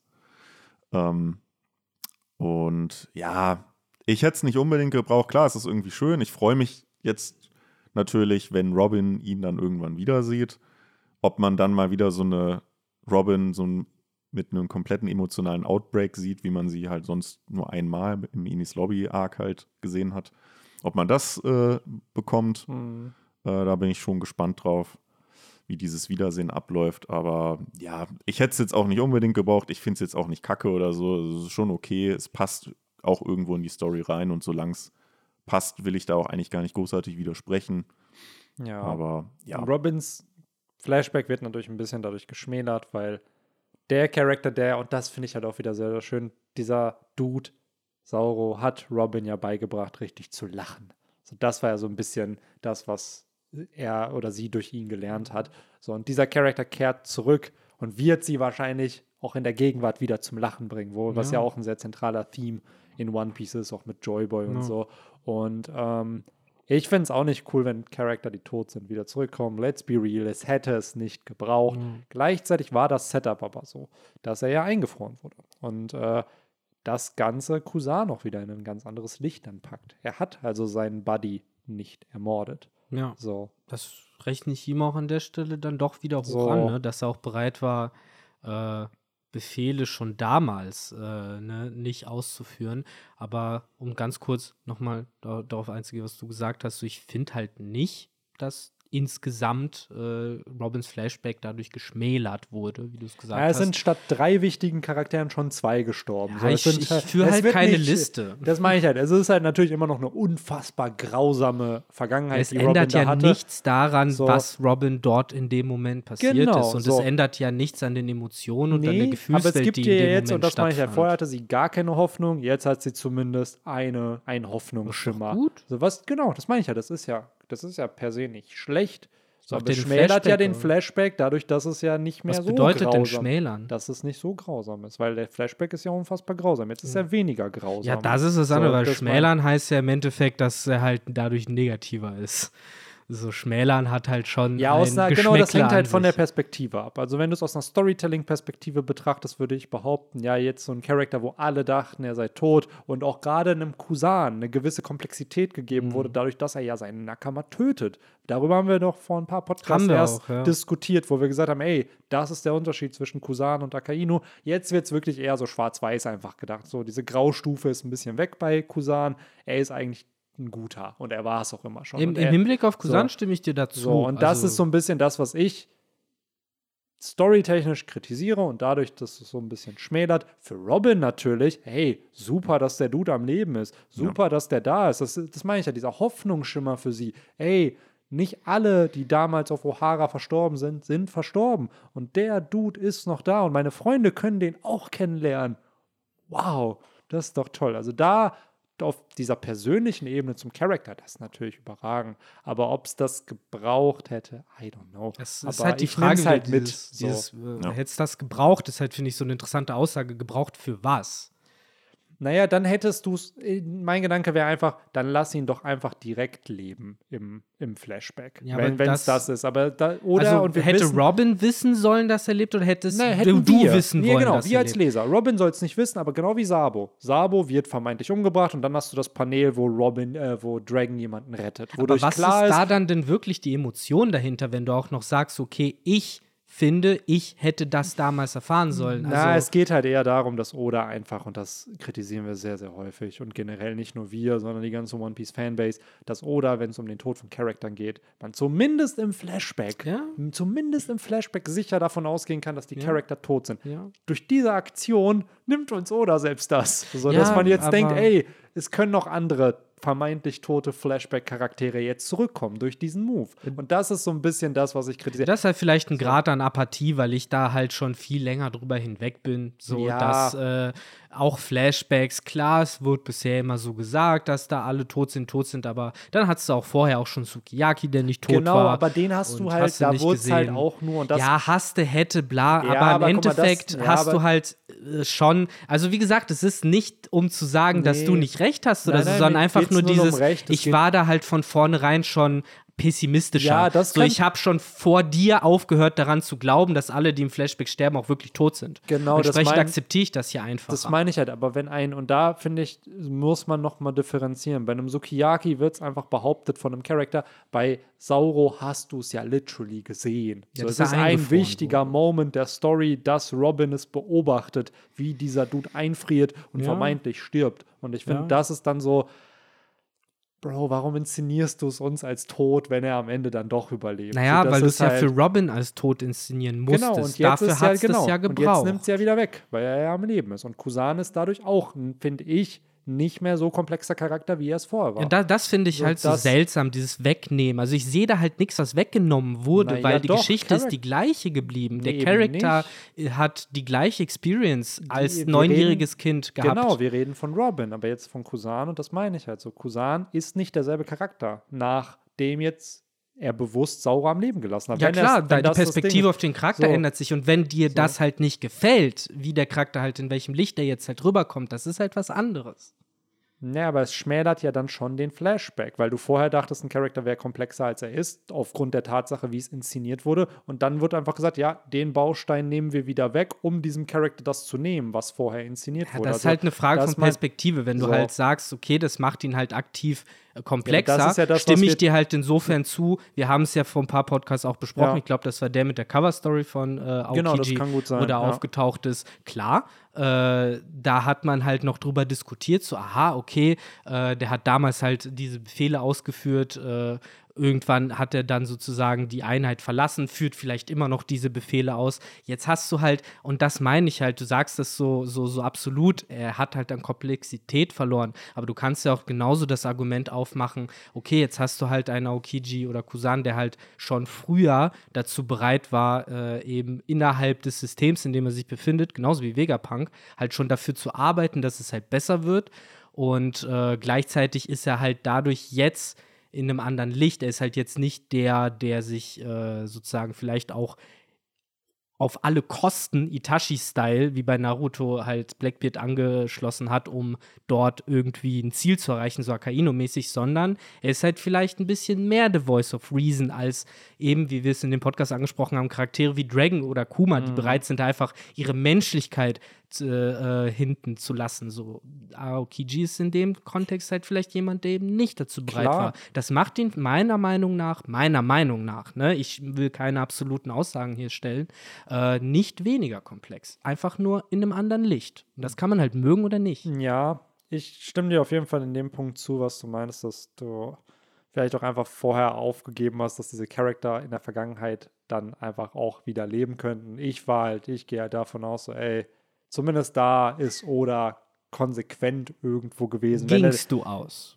Genau, wenn er es zeigt und nicht, wenn irgendwie einfach nur gesagt wird, ja, ja, der ist auch tot, weil ja. da kannst du immer dann. Du kannst jetzt auch Haarspaltereien so, anfangen mit, äh, so. bei Sauro hat man es ja nie gesehen, er wurde ja eingefroren. Genau, er wurde Punkt. eingefroren, das ist genau das Ding. So. Das ist halt so ein bisschen, was ich jetzt schwierig finde, weil ich mir jetzt einfach denke, so, ja, whatever. Du, ich, so, ich glaube, ich bin ganz ehrlich, ich glaube kein Charakter tot mehr in One Piece. Ja, es, ist, so. es ja. nimmt halt so ein bisschen so. die Emotionalität raus und kannst du jetzt auch sagen, ja, okay, vielleicht kehrt eine Kuina jetzt auch noch irgendwie ja. zurück oder äh, Das ist eine Tom Diskussion, so. die das, bin ich bereit genau, zu führen. So, und ja. das ist halt wirklich das, wo ich mir halt denke, ja, durch, durch dieses Türchen, was jetzt geöffnet wurde, öffnest du viel, viel mehr Türen. Und das ist halt, ja, ja da werden wir als jetzt beobachten und ich glaube, das werden wir auch in zukünftigen Podcast-Folgen, wenn ja. irgendwelche Flashbacks kommen, wenn irgendwelche Charakter genau. sagen, ja, whatever, ja. wird bestimmt in 400 Chaptern, was dann nicht. Aber ich glaube, tief in unserem Herzen wussten wir es doch schon, als Sabo wiederkam, dass jeder wiederkommen konnte. Ja, aber guck mal, das meine ich halt. Das ist Inszenierung einfach. Bei Sabo hast du ein Chapter oder zwei Chapter später dieses gehabt, wo sie da beim Schiff waren, in dem Dorf von Zorro, wo dann gesagt wird, ey, warum hat der Brandwunden, bla.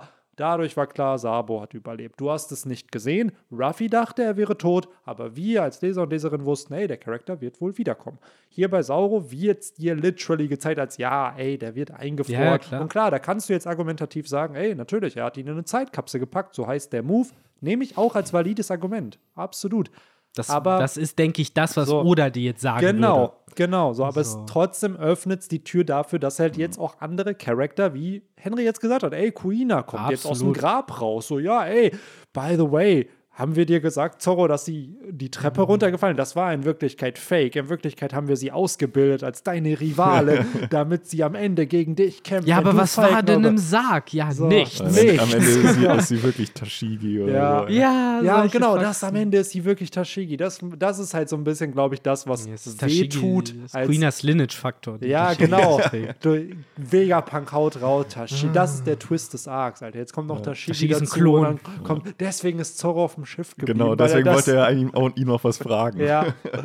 The plot ja, thickens. Auf jeden Fall. Nee, an sich klar. Es ist ja schön, dass der Charakter wieder da ist. Aus diesem, in dem Universum selber. Das meine ich ja, die Perspektive oder wie er eine Story schreibt, ist andere Perspektive aus, wie der Charakter im Universum stattfindet. Und wenn wir da wären, ey, super für Robin, dass die jetzt auf Sauro trifft und ich freue mich auf den Moment wenn das passiert, weil ich glaube, das wird ein sehr, sehr schöner, emotionaler Moment für den Charakter, aber auch für uns als Leser und Leserin, weil man dann sich denkt, boah, cool und vielleicht auch neue Infos. Vielleicht mhm. weiß Sauro auch mehr über seinen Namen, über dieses D, was er hat, weil, das darf man nicht vergessen, Sauro war der Grund, warum Robin daran interessiert war, herauszufinden, was der ja. Wille der D ist. Und sie hat mit Ruffy ja so, ey, weißt du, was dein Name bedeutet? Ruffy wusste es nicht und dann war sie so, ja, whatever. Also sie ist ja schon daran interessiert herauszufinden, warum die D-Träger so sind, wie sie sind. Mhm. Ja, ey, ich bin bereit für Direshi Shishi auf jeden Fall.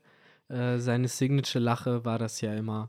Und ähm, ich bin auch bereit für Kid auf Elbaf, weil für mich ist zu 80 Prozent äh, der Mann, der von Flammen geküsst wurde, nämlich Sauro, weil der halt damals auf O'Hara, wie gesagt, in dem Brand, zwar eingefroren, aber auch, im, auch gebrannt. Es ist so komisch. Vielleicht aber ja, es ist nicht der Mann mit den Brandwunden, es ist schon der Mann, der vom Feuer geküsst wurde. Also wird halt auch sowas wie Gefrierbrand in dem Sinne halt nicht zählen. Ich glaube es aber trotzdem irgendwie. Ich glaube, der wurde da eingefroren und ist danach auch nochmal abgefackelt. Und äh, wer weiß, in welchem Zustand der sich jetzt überhaupt befindet. Ne? Das ist das ja, ist ja so, wie Vegapunk so ihn ja gesehen hat. Das war ja vor 22 Jahren. Das war lange her, genau. Ja. Da hat er einfach nur seine frischen Bandagen gehabt. Wer weiß, ob der mittlerweile, sag ich mal, geheilt ist bis ja. zu einem gewissen Grad oder ob das halt einfach Wunden sind, die er jetzt halt auf ewig mit Safe. sich rumträgt. Ja, plus, man darf nicht vergessen, so für Riesen sind ja 22 Jahre einfach nix gefühlt. Ja. Die sind ja, glaube ich, ich glaube, Pyrodin ist 60 oder 70, also der ist ja schon älter und der war ja gerade erst so in seinem, würde ich mal behaupten, in seinen 20ern. Aber wie irgendwie. gemein, wenn du als Riese angenommen viermal so alt wirst, also viermal langsamer ja alt hast. Äh, aber wie gemein wäre es, wenn du in dem Kontext dann auch viermal langsamer Wunden heilst. Du hast dir so ein Bein gebrochen, anstatt sechs Monate musst du irgendwie drei Jahre oder so mit so einem gebrochenen Bein rumlaufen, bis das dann irgendwie wieder verwachsen ist. Ey, aber so. das wäre an sich, und das wäre doch ein cooler Twist, weil die Riesen werden ja als diese ultimative Macht, die haben die größte Armee ever und whatever dargestellt. Ja, aber was, wenn die Wunden kriegen und das einfach doppelt so lange dauert, die zu heilen? Die sind zwar mega robust, die Leute, aber Regeneration ist dann halt. Und das wäre so halt, das wäre okay, wenn Riesen gegen Riesen kämpfen würden. Weil, ne, das ist halt so wie yeah, Menschen genau. gegen Menschen kämpfen. So, die brauchen alle gleich lang zum es halt Regenerieren. Ein Nerv. Es wäre halt ein Nerv ja. für diese Charakter. Und das ist ja, finde ich, an sich ein cooler Twist, weil es wird den, es wird sie nicht unbesiegbar machen. Es wird sie halt, wenn du schaffst, einen Riesen zu besiegen, hast du den auch erstmal länger ausgeschaltet. So. Who knows? Who knows? Äh, wie gesagt, Sauro, ich bin ready auf jeden Fall. Ist ja für auch. mich auf der Skala von den Fake-Out-Tonen zumindest nicht ganz oben. Da fand ich äh, Pe Peru immer noch ganz oben. Äh, bis heute. da ist der geschlagen. gestartet. Ja, also das ja. ist so, dass die der OG Fake Death Peru in One Piece. Ne? So. Der und Spandam. Der wird immer als Beispiel jetzt genommen ja. dafür. Spandam ist aber genauso schlimm, finde ich, wenn man es sich überlegt, weil der halt einfach, der wurde halt eingeklappt von Robin. So, der hat das komplette Rückgrat oh. zerbrochen bekommen. Dass der überhaupt Mann. nicht nicht nur lebt, sondern auch aufrecht durch die Gegend läuft, Alter, ist eigentlich. Frankie wurde von einem Seezug Mann. Ja, aber er ist ein Cyborg. Er ist ein Cyborg. Ja, aber Alter, du wurdest überfahren. Ja, da habe ich ein Schiff gefunden und mich zusammen. Bro, du wurdest Wir von haben einem ihn gefunden. Überfahren. Wir haben ihn wieder aufgebaut. Ja. Schneller, stärker, mächtiger. Robocop. Oh. Äh, das ist es halt im Endeffekt. Du weißt, ja, nee, Spandam musstest du nicht mal wieder zusammenbauen. Ja. Der hat vielleicht noch eine Metallplatte bekommen oder so. Aber ja, ganz halt ehrlich, Spandam sieht mehr bearbeitet aus, nachdem ihn Frankie verprügelt hat, als Frankie, ja. der von einem Seezug überfahren Frankie hat nur eine Nase Der hat Metall. eine Metallnase mhm. bekommen. So. Der andere und sein halt. Kind ist ja dann so. Dicke Popeye-Arme. Ja. Ja, die hat er sich ja dann wach. Nee, das ist alles Body Modification. Der ja, muss ja, ja, nicht so groß sein. Du hast den ja früher gesehen, der genau. ist einfach Ich muss sagen, ich finde Frankie, groß damals war es so gefühlt mein least favorite Strohhut, aber seitdem er immer mehr von diesen Bro-Momenten mit der Bande hat und immer als großer Bruder so ein bisschen agiert mhm. für viele, ist er mir dann doch irgendwie mehr ja. ans Herz gewachsen. Auch wenn ich, finde ich, immer noch ein bisschen so dein, sein vorheriges Design irgendwie mehr feier als den Ami-Abklatsch, den wir da teilweise von ihm bekommen haben irgendwie. Ja, er ist halt jetzt noch mal so ein bisschen uniker irgendwie, weil das er irgendwie von der Gruppe, weil er halt schön in diese äh, in diese Gruppenfotos besser reinpasst. Ja, plus ne? die Haarfunktion. Das muss ich sagen, ist der beste Joke, den Oda seit langem hat, auch im Timeskip, dass er einfach in jedem Arc einfach eine andere Prise dann ja, trägt. Ja, aber alle anderen Charakter kriegen Hüte. Der ist halt der Einzige, der halt immer Haare. Ja, aber auch damals mit der Baum, mit der Wahlfrisur auf ja, so. Klar. Oder jetzt auch hier. Ich finde, das sieht krass, krass albern aus. Das ist jetzt nicht seine Frisur, aber einfach dieses Drehteil zum zum Spielzeug ja. starten, was er jetzt auf dem Kopf trägt, ist halt ja. irgendwie passt. Ja, stimmt, genau. Das Aufziehschlüssel. Der ist ja auch der Einzige, das ist halt so, wir, auch so geil, Vegapunk erzählt so, ja, und wir hatten äh, eben meine Theorie ist, dass das antike Königreich vor 900 Jahren existiert hat und bereits eine mega krasse Technologie hat. Dann kamen die 20 Nationen, haben einen Krieg dagegen geführt, sich zur Weltregierung zusammengeschlossen und alle äh, Spuren dieser antiken äh, Geschichte sozusagen verwischt und alle sind so, oh nein, oh nein. Und Frankie so, oh yes. so wirklich so als aller Ja, ja, so alle sind so, oh, wie schrecklich, wie schlimm. Und Frankie ist so, tell me more, Slide Boner. so, das ist wurde, halt da, wurde da auch jemand von einem Zug überfahren? Ja, genau, er war halt direkt so, so als einziger so fasziniert von den ganzen schrecklichen Ereignissen, die die da mitbekommen haben. Ey, aber ohne Witz, von den ganzen jetzt, wo man von den Strohhüten von der, was klar, dieses ganze Emotionale, wen sie verloren haben, da hat jeder irgendeine tragische Story, aber in der Vergangenheit von dem, was physisch einem Charakter passiert ist, ist doch Frankie neben Sanji, mit dem, dass er da am Verhungern war, schon das brutalste, oder was einem Strohhut angeht. Wobei jetzt Chopper hat auch viel abbekommen. Kommt drauf an, wie du Brooke siehst. Brooke ist, genau, Brooke ist gestorben. Der hat so. seinen ganzen Körper verloren. Ja. Mhm. Ne? Aber ich würde mal behaupten, es ist, ja, ist halt schwierig, ne, weil über Tod und so, wenn man es nicht erlebt hat, ist schwierig darüber zu reden, ja. wie es ist, dass Brooke da halt gestorben ist, hatte der Schmerzen, weil Frankie wurde von einem Seezug überfahren. Ja, aber wie ist so. es denn dann zu deinem verrotteten Körper zurückzukommen und den vor dir zu sehen? Na klar, es ist halt auf eine andere ja, Art und Weise. Im Real Life grausam, in einem Manga ist halt ein aber Skelett. Klar, ne? was sage ich mal, es gibt ja die, ich weiß gar nicht mehr, wie die Skala heißt, es gibt doch die äh, Pain-Skala bei uns in der echten Welt. Ich glaube, da ist schon Frankie von den Strohhüten mit ganz weit oben, was zumindest den momentaren körperlichen Schmerz pro Sekunde angegangen ja. ist. Ja. Na, der war ja danach noch am Leben. Ja, der war ja noch am Leben, nachdem Und hat er irgendwo im, im Wasser rumge ist er irgendwo im Wasser rumgeschippert. Ja, deswegen so, der hat schon richtig aufs Maul bekommen. Aber Klar, Chopper auch, ne? Stimmt, dem wurde ein, ein Horn abgebrochen. Oh. der war ja auch voll blutüberströmt, da, als er diesen Pilz da ja, aber das, das sind halt, aber das ist verprügelt werden. Das ist halt so, ne? Es das ist, siehst du tagtäglich. Vom Seezug überfahren werden Level, aber. Ja, ja oder, oder halt uns, verhungern. Ja, so, oder hat uns ja nie Frankie gezeigt, wie er literally die paar Sekunden nachdem er überfahren wurde aussah. Und ich glaube, das werden wir auch nie in der nee. Story zu sehen bekommen. Es ist schon ziemlich hardcore auf jeden Fall ja, aber insgesamt finde ich ganz cool, dass wir zum einen in dem Kapitel nochmal die Zusammenfassung bekommen haben. Was ging denn da jetzt nochmal genau äh, in, vor 800 Jahren? Was ist das antike Königreich? Was äh, ist das verlorene Jahrhundert? Das sind ja alles so Wörter, die zum Teil nur einmal gedroppt wurden und dann nie wieder. Insofern finde ich hm. schön, dass wir hier nochmal nach 800.000 Chaptern irgendwie nochmal eine Aufklärung bekommen Schöner haben. Recap einfach nochmal. Leute, das wird wichtig für die nächsten 200 ja, Chapter. Das genau. müsst ihr nochmal wissen. Und also du musst nicht dabei. O'Hara nochmal lesen. Ich gebe dir hier gerade die wichtigsten Infos. Und dann bin ich auch direkt dabei, weil das ist halt für mich, genau wie du sagst, der große Ausschlagpunkt. Es wird relevant in den nächsten Kapiteln und Bänden und in der Zukunft. Und das erfüllt mich dann wieder mit großer, großer Freude. Denn das der Mantel des Schweigens, der über die Vergangenheit gebreitet wurde, wird langsam gelüftet. Mhm. das finde ich schon ziemlich ich nice. Ich warte auf den Moment, wenn Ruffy den Gorosei, den Namen vom antiken König, oder wenn Robin, vielleicht ist Robin die, die verkündet, den Livestream macht und mhm. der Welt den Namen verkünden wird. Weil das wird ja, glaube ich, schon das, was O'Hara, was damals passiert ist, das wird ja reversed.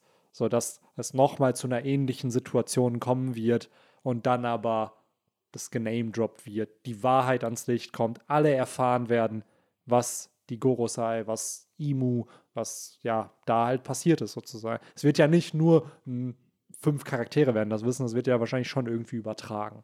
Mhm. So. Und das, da freue ich mich irgendwie drauf, weil ich glaube, das wird diese ganze, das wird das Erfüllen von diesem Willen von O'Hara, der hier gedroppt wird, weil auch da oder wieder auf so einer Metaebene, so ja, der Wille, selbst eine Insel kann einen Willen haben und das, was da passiert ist. Ja, also das ist für mich auch das Coolste an der Geschichte, so viel halt dieses verlorene Jahrhundert versucht wurde, äh, ausradiert zu werden. Und ja, äh, ich habe vorher mich noch drüber beschwert, dass ich das halt so ein bisschen schlampige Arbeit von denen finde, aber als Allegorie funktioniert es natürlich wunderbar, dass du halt vor 800 Jahren einmal die Phase hattest, wo es ihnen in Anführungszeichen gelungen ist, alles auszulöschen und jetzt diesmal wird es ihnen halt nicht gelingen, weil das ist es ja, was wir hier ganz fest versprochen bekommen haben. So, die Bücher haben überlebt, auf Elbaf ist die große Bibliothek. Äh, jetzt ist halt dann wirklich nur die Frage, ist es Eckhead oder ist es Elbaf, was als nächstes entweder von einem Buster Call oder von Uranus äh, angepeilt wird. Äh, weil eins von beiden wird passieren ich glaube, die Weltregierung wird noch weiter reagieren, als einfach nur ihren CP0-Agenten zu sagen, ja, hier Vegapunk, bla bla. Vor allem wissen wir ja theoretisch immer noch nicht den Grund, warum die jetzt Vegapunk auslöschen ja, wollen. Er hat es hier ja nur gesagt, äh, wenn ihr davon erfahrt, wenn ihr darüber redet, bla bla, werdet ihr ausgelöscht. Aber ähm, was hat Vegapunk denn genau getan? So, wo hat er durchscheinen lassen? Dass er halt äh, mehr davon weiß oder mehr dafür tut, damit es ja. ins Licht kommt. Es gibt ja auch eine These, dass einer der sechs Satelliten ihn vielleicht hintergangen hat. Hm. So, dass Vegapunk einfach gegen sich selber arbeitet. Das ist ja natürlich So. bitter. So, ich will der OG Vegapunk sein und dann. Aber weiß ich halt nicht, keine Ahnung. Wäre wär halt spannend herauszufinden, wie ein Genie wie Vegapunk es dann raussickern lässt. Ne, weil das, das glaube ich halt einfach nicht. Ich glaube nicht, dass dieser Charakter so dumm ist oder das nicht mit durchdacht hat irgendwie, dass das auffliegen kann. Was soll auffliegen? Er arbeitet doch gar nicht für die Revolutionäre. Kuma doch- macht so. doch seinen Job. Ja, Was habt ihr ihr gegen habt doch Kuma? eine Pazifister-Armee. So, So. Ja, so, was weiß ich, wo der vor drei Jahren war und warum der Log da gelöscht wurde äh, beim GPS, auf welcher Insel er wieso war. Keine Ahnung, was fragt ihr mich? Hä, So. was? Ja, keine Ahnung, warum die Pazifister da immer auf Mhm. Baltigo teilweise waren und warum wir da so mehrere hatten, die, weiß ich nicht, vielleicht hat die irgendwer da hingeschickt. Ich war das auf jeden was? Fall nicht. Auf der Festplatte ist ein Ordner namens Dragons Kram nicht anfassen? Ja. Nein, das ist ein anderer Dragon. ja, ja, ja. Ah, ja, ja, das ist der auf Pankasat, den ich da hatte. Also da, Dieser da hab Holodrache, seht ihr den nicht hier auf Von Eckert dem habe ich? Fotos gemacht, die habe ich da. Ja, ich hatte keinen Speicher mehr, deswegen habe ich die Festplatte der Pazifister genommen. Die sind super Datenspeicher. Und da ist Dragon dann das nächste Mal dann da drauf guckt, wundert er sich, Vegapunk, warum heißt dieser Ordner jetzt Sexy Dragon Fotos? So, ja, ich musste halt eine Ausrede mir überlegen. Ja, die sind mir hinterhergekommen. So, ich habe es fast alle unsere Geheimnisse sind aufgeflogen. Deswegen, ich habe eine neue Schutzmaßnahme genommen. Ja, ja. Bis dann nämlich der große Tag kommt, wo Dragon sich irgendwann mal bei Insta verklickt oder so und dann wird das in die falsche Cloud hochgeladen, die Fotos. Ja. Dann Und dann auf einmal so ein Gorosa, ey, was ist das denn für ein Bild hier? Sexy Dragon? Ja. Ah. Ja, ist halt wirklich so Dragon, der, das ist die Bezahlung an Vegapunk, dass Dragon einfach so oberkörperfreie Fotos von sich an Vegapunk Ein- schickt. Stell mir gerade richtig, Ein Bizeps, der den Krieg beenden Ja. kann. stell mir gerade richtig die Szene vor mit dieser Jiraya-Musik, die immer kam. Ich glaube, du hast sie im, im Ohr, Victor. Ja, die, die, dieses Saxophon. dabei. Genau, ja, ja. ja. Ja, ja, ich sag, und dann, dann haben wir nämlich Frieden. Äh, da läuft Ja, das. weil Äh, Dragon sich ausgezogen hat. genau, Vor Vegapunk. am- Deswegen hat er seine Armee bekommen. Am Ende läuft ja. das genau wie bei South Park bei der Folge, wo die, äh, wo die Zuk Leute aus der Zukunft in die Vergangenheit gereist sind, um äh, Arbeit zu finden und äh, die Leute sich dann überlegt haben, haha, es gibt nur einen Weg, wie wir die Leute aus der Zukunft davor ver äh, verhindern können, dass sie zu uns in die Vergangenheit kommen. Wir müssen aufhören, Kinder zu machen. Und dann haben sie einen riesigen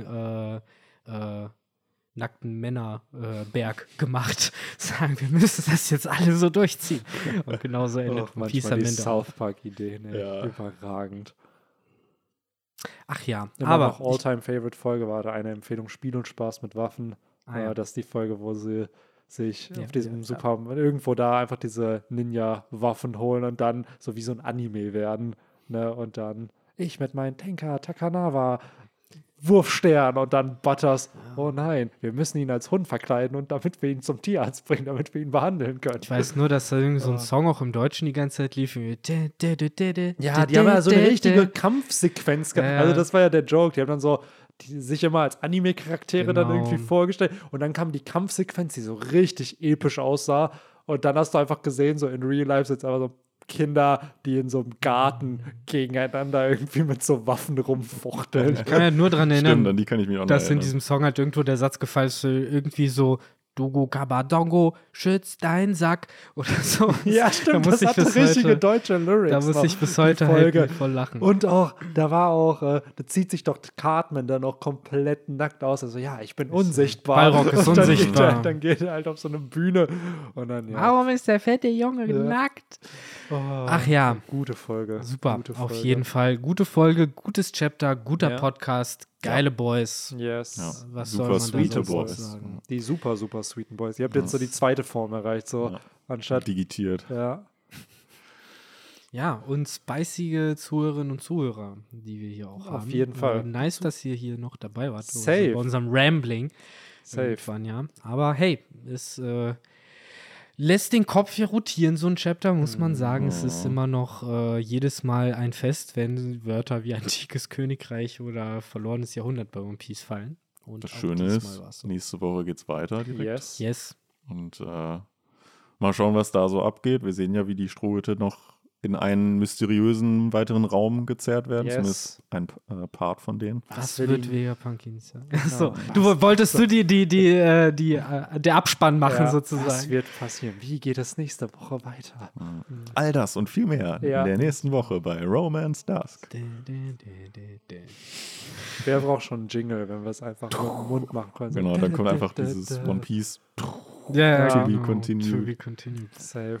Mehr gut. Ja, Ja. Aber Dann genau, nächste Woche geht es dann hoffentlich weiter mit dem echten Vegapunk, der Mhm. mit Bonnie ein paar Worte hoffentlich wechselt. Mal Yes. sehen. Ich hoffe, dass der andere Vegapunk, der Shaka, den keine unanständigen Dragon-Bilder zeigt, äh, was auch immer er davor hat. Oh, wartet, wartet, das ist nicht das, was ich euch zeigen wollte. der falsche Dragon-Ordner. Da haben wir wieder die Verwechslung. genau, der falsche Ah. Ordner. Ja, Ähm, wieder der falsche Ja, Ordner. ich glaube aber auch, das hatten wir vor dem Podcast, glaube ich, gesagt, oder im Podcast, dass die CP0 noch irgendwie wahrscheinlich vielleicht auf Egghead ankommen wird. Also, dass wir irgendwie die Konflikte haben. Weil das haben wir im letzten Chapter schon gesagt, dass irgendwie ja langsam Probleme kommen müssen. So, noch läuft alles gut, noch ist alles toll und schön, aber die CP0 will ihn killen. Die werden es irgendwie probieren und äh, Sobald oder nichts Neues mehr zu erzählen Ja. beziehungsweise sobald er entscheidet, dass wir Schweine genug gefressen haben, dann wird er den Hahn wieder zudrehen Yes. und uns in äh, Kämpfe verwickeln, die nicht so toll sind wie Story Dumps. Das Yes. kann der Mann nämlich immer noch am besten. Absolut. Und das zeigt wieder, was für eine schöne Welt er gebaut hat. Ne? Dass halt Ja, diese. Reveals, selbst die sind so Jahre alt schon, dass die uns trotzdem ja, Mhm. immer noch überraschen und Yes. cool sind. Genau, Daher, nächste deswegen. Woche geht's weiter, keine Pause und dann würde ich aber sagen, Und uns. Sword, vergiss Sword nicht, die können auch noch kommen. Ja, du hast stimmt. gerade nur die, die CP0 erwähnt. Schwertmenschen, stimmt. Die Swordmenschen, meine- Schild und. Schwert. Ja. Und mein, mein, mein persönlicher Call, äh, sage ich jetzt einfach, nächstes Chapter sehen wir Elbaf und Kit. Das ist der letzte von denen, die wir gesehen haben, die noch nicht Oh. Stimmt, äh, Kit haben wir noch gesehen nicht, Lore haben wir gesehen. Ne? Ich Kid, kann mir ja. vorstellen, dass wir Kit noch sehen. Einmal sehen wir den noch. Das wird der Antagonist des Arcs. Ja. Einfach Kit. Er braucht Vielleicht- schon ja. Kizaru. Komm. Vielleicht sehen wir ihn nicht auf Elbaf, aber wir sehen ihn irgendwie unterwegs. Und wer weiß, Was? vielleicht ist wird er am dann. Leben. Ich weiß jetzt, wo das vierte Road Poneglyph Ja, ist. genau, genau, genau. Ja. Aber da wird es ja vermutlich sein. Wie gut wird es denn passen? Und jetzt Leute, mal kurz: Road Poneglyph bei Sauro auf Elbaf in der Bibliothek von O'Hara. Nee, es wäre juicy. Es wäre sehr einfach. So, dieses, oh nein, wo ist es? Ach so, da. Da, wo so, alle aber- anderen Infos auch Ja, sind. Aber auf so. der anderen Seite macht es ja auch Sinn, das irgendwie zusammenzuraffen. Ne? Who knows? Aber Genau. bevor wir noch einen neuen Yes, Podcast ja, starten, gut. können Wollt's wir gerne. Die finale Saga ist überragend oder das Pacing im. Moment ist echt super. Äh, wir hören uns nächste Woche und bis dann. Tüdelü. Ciao. Ciao, ciao.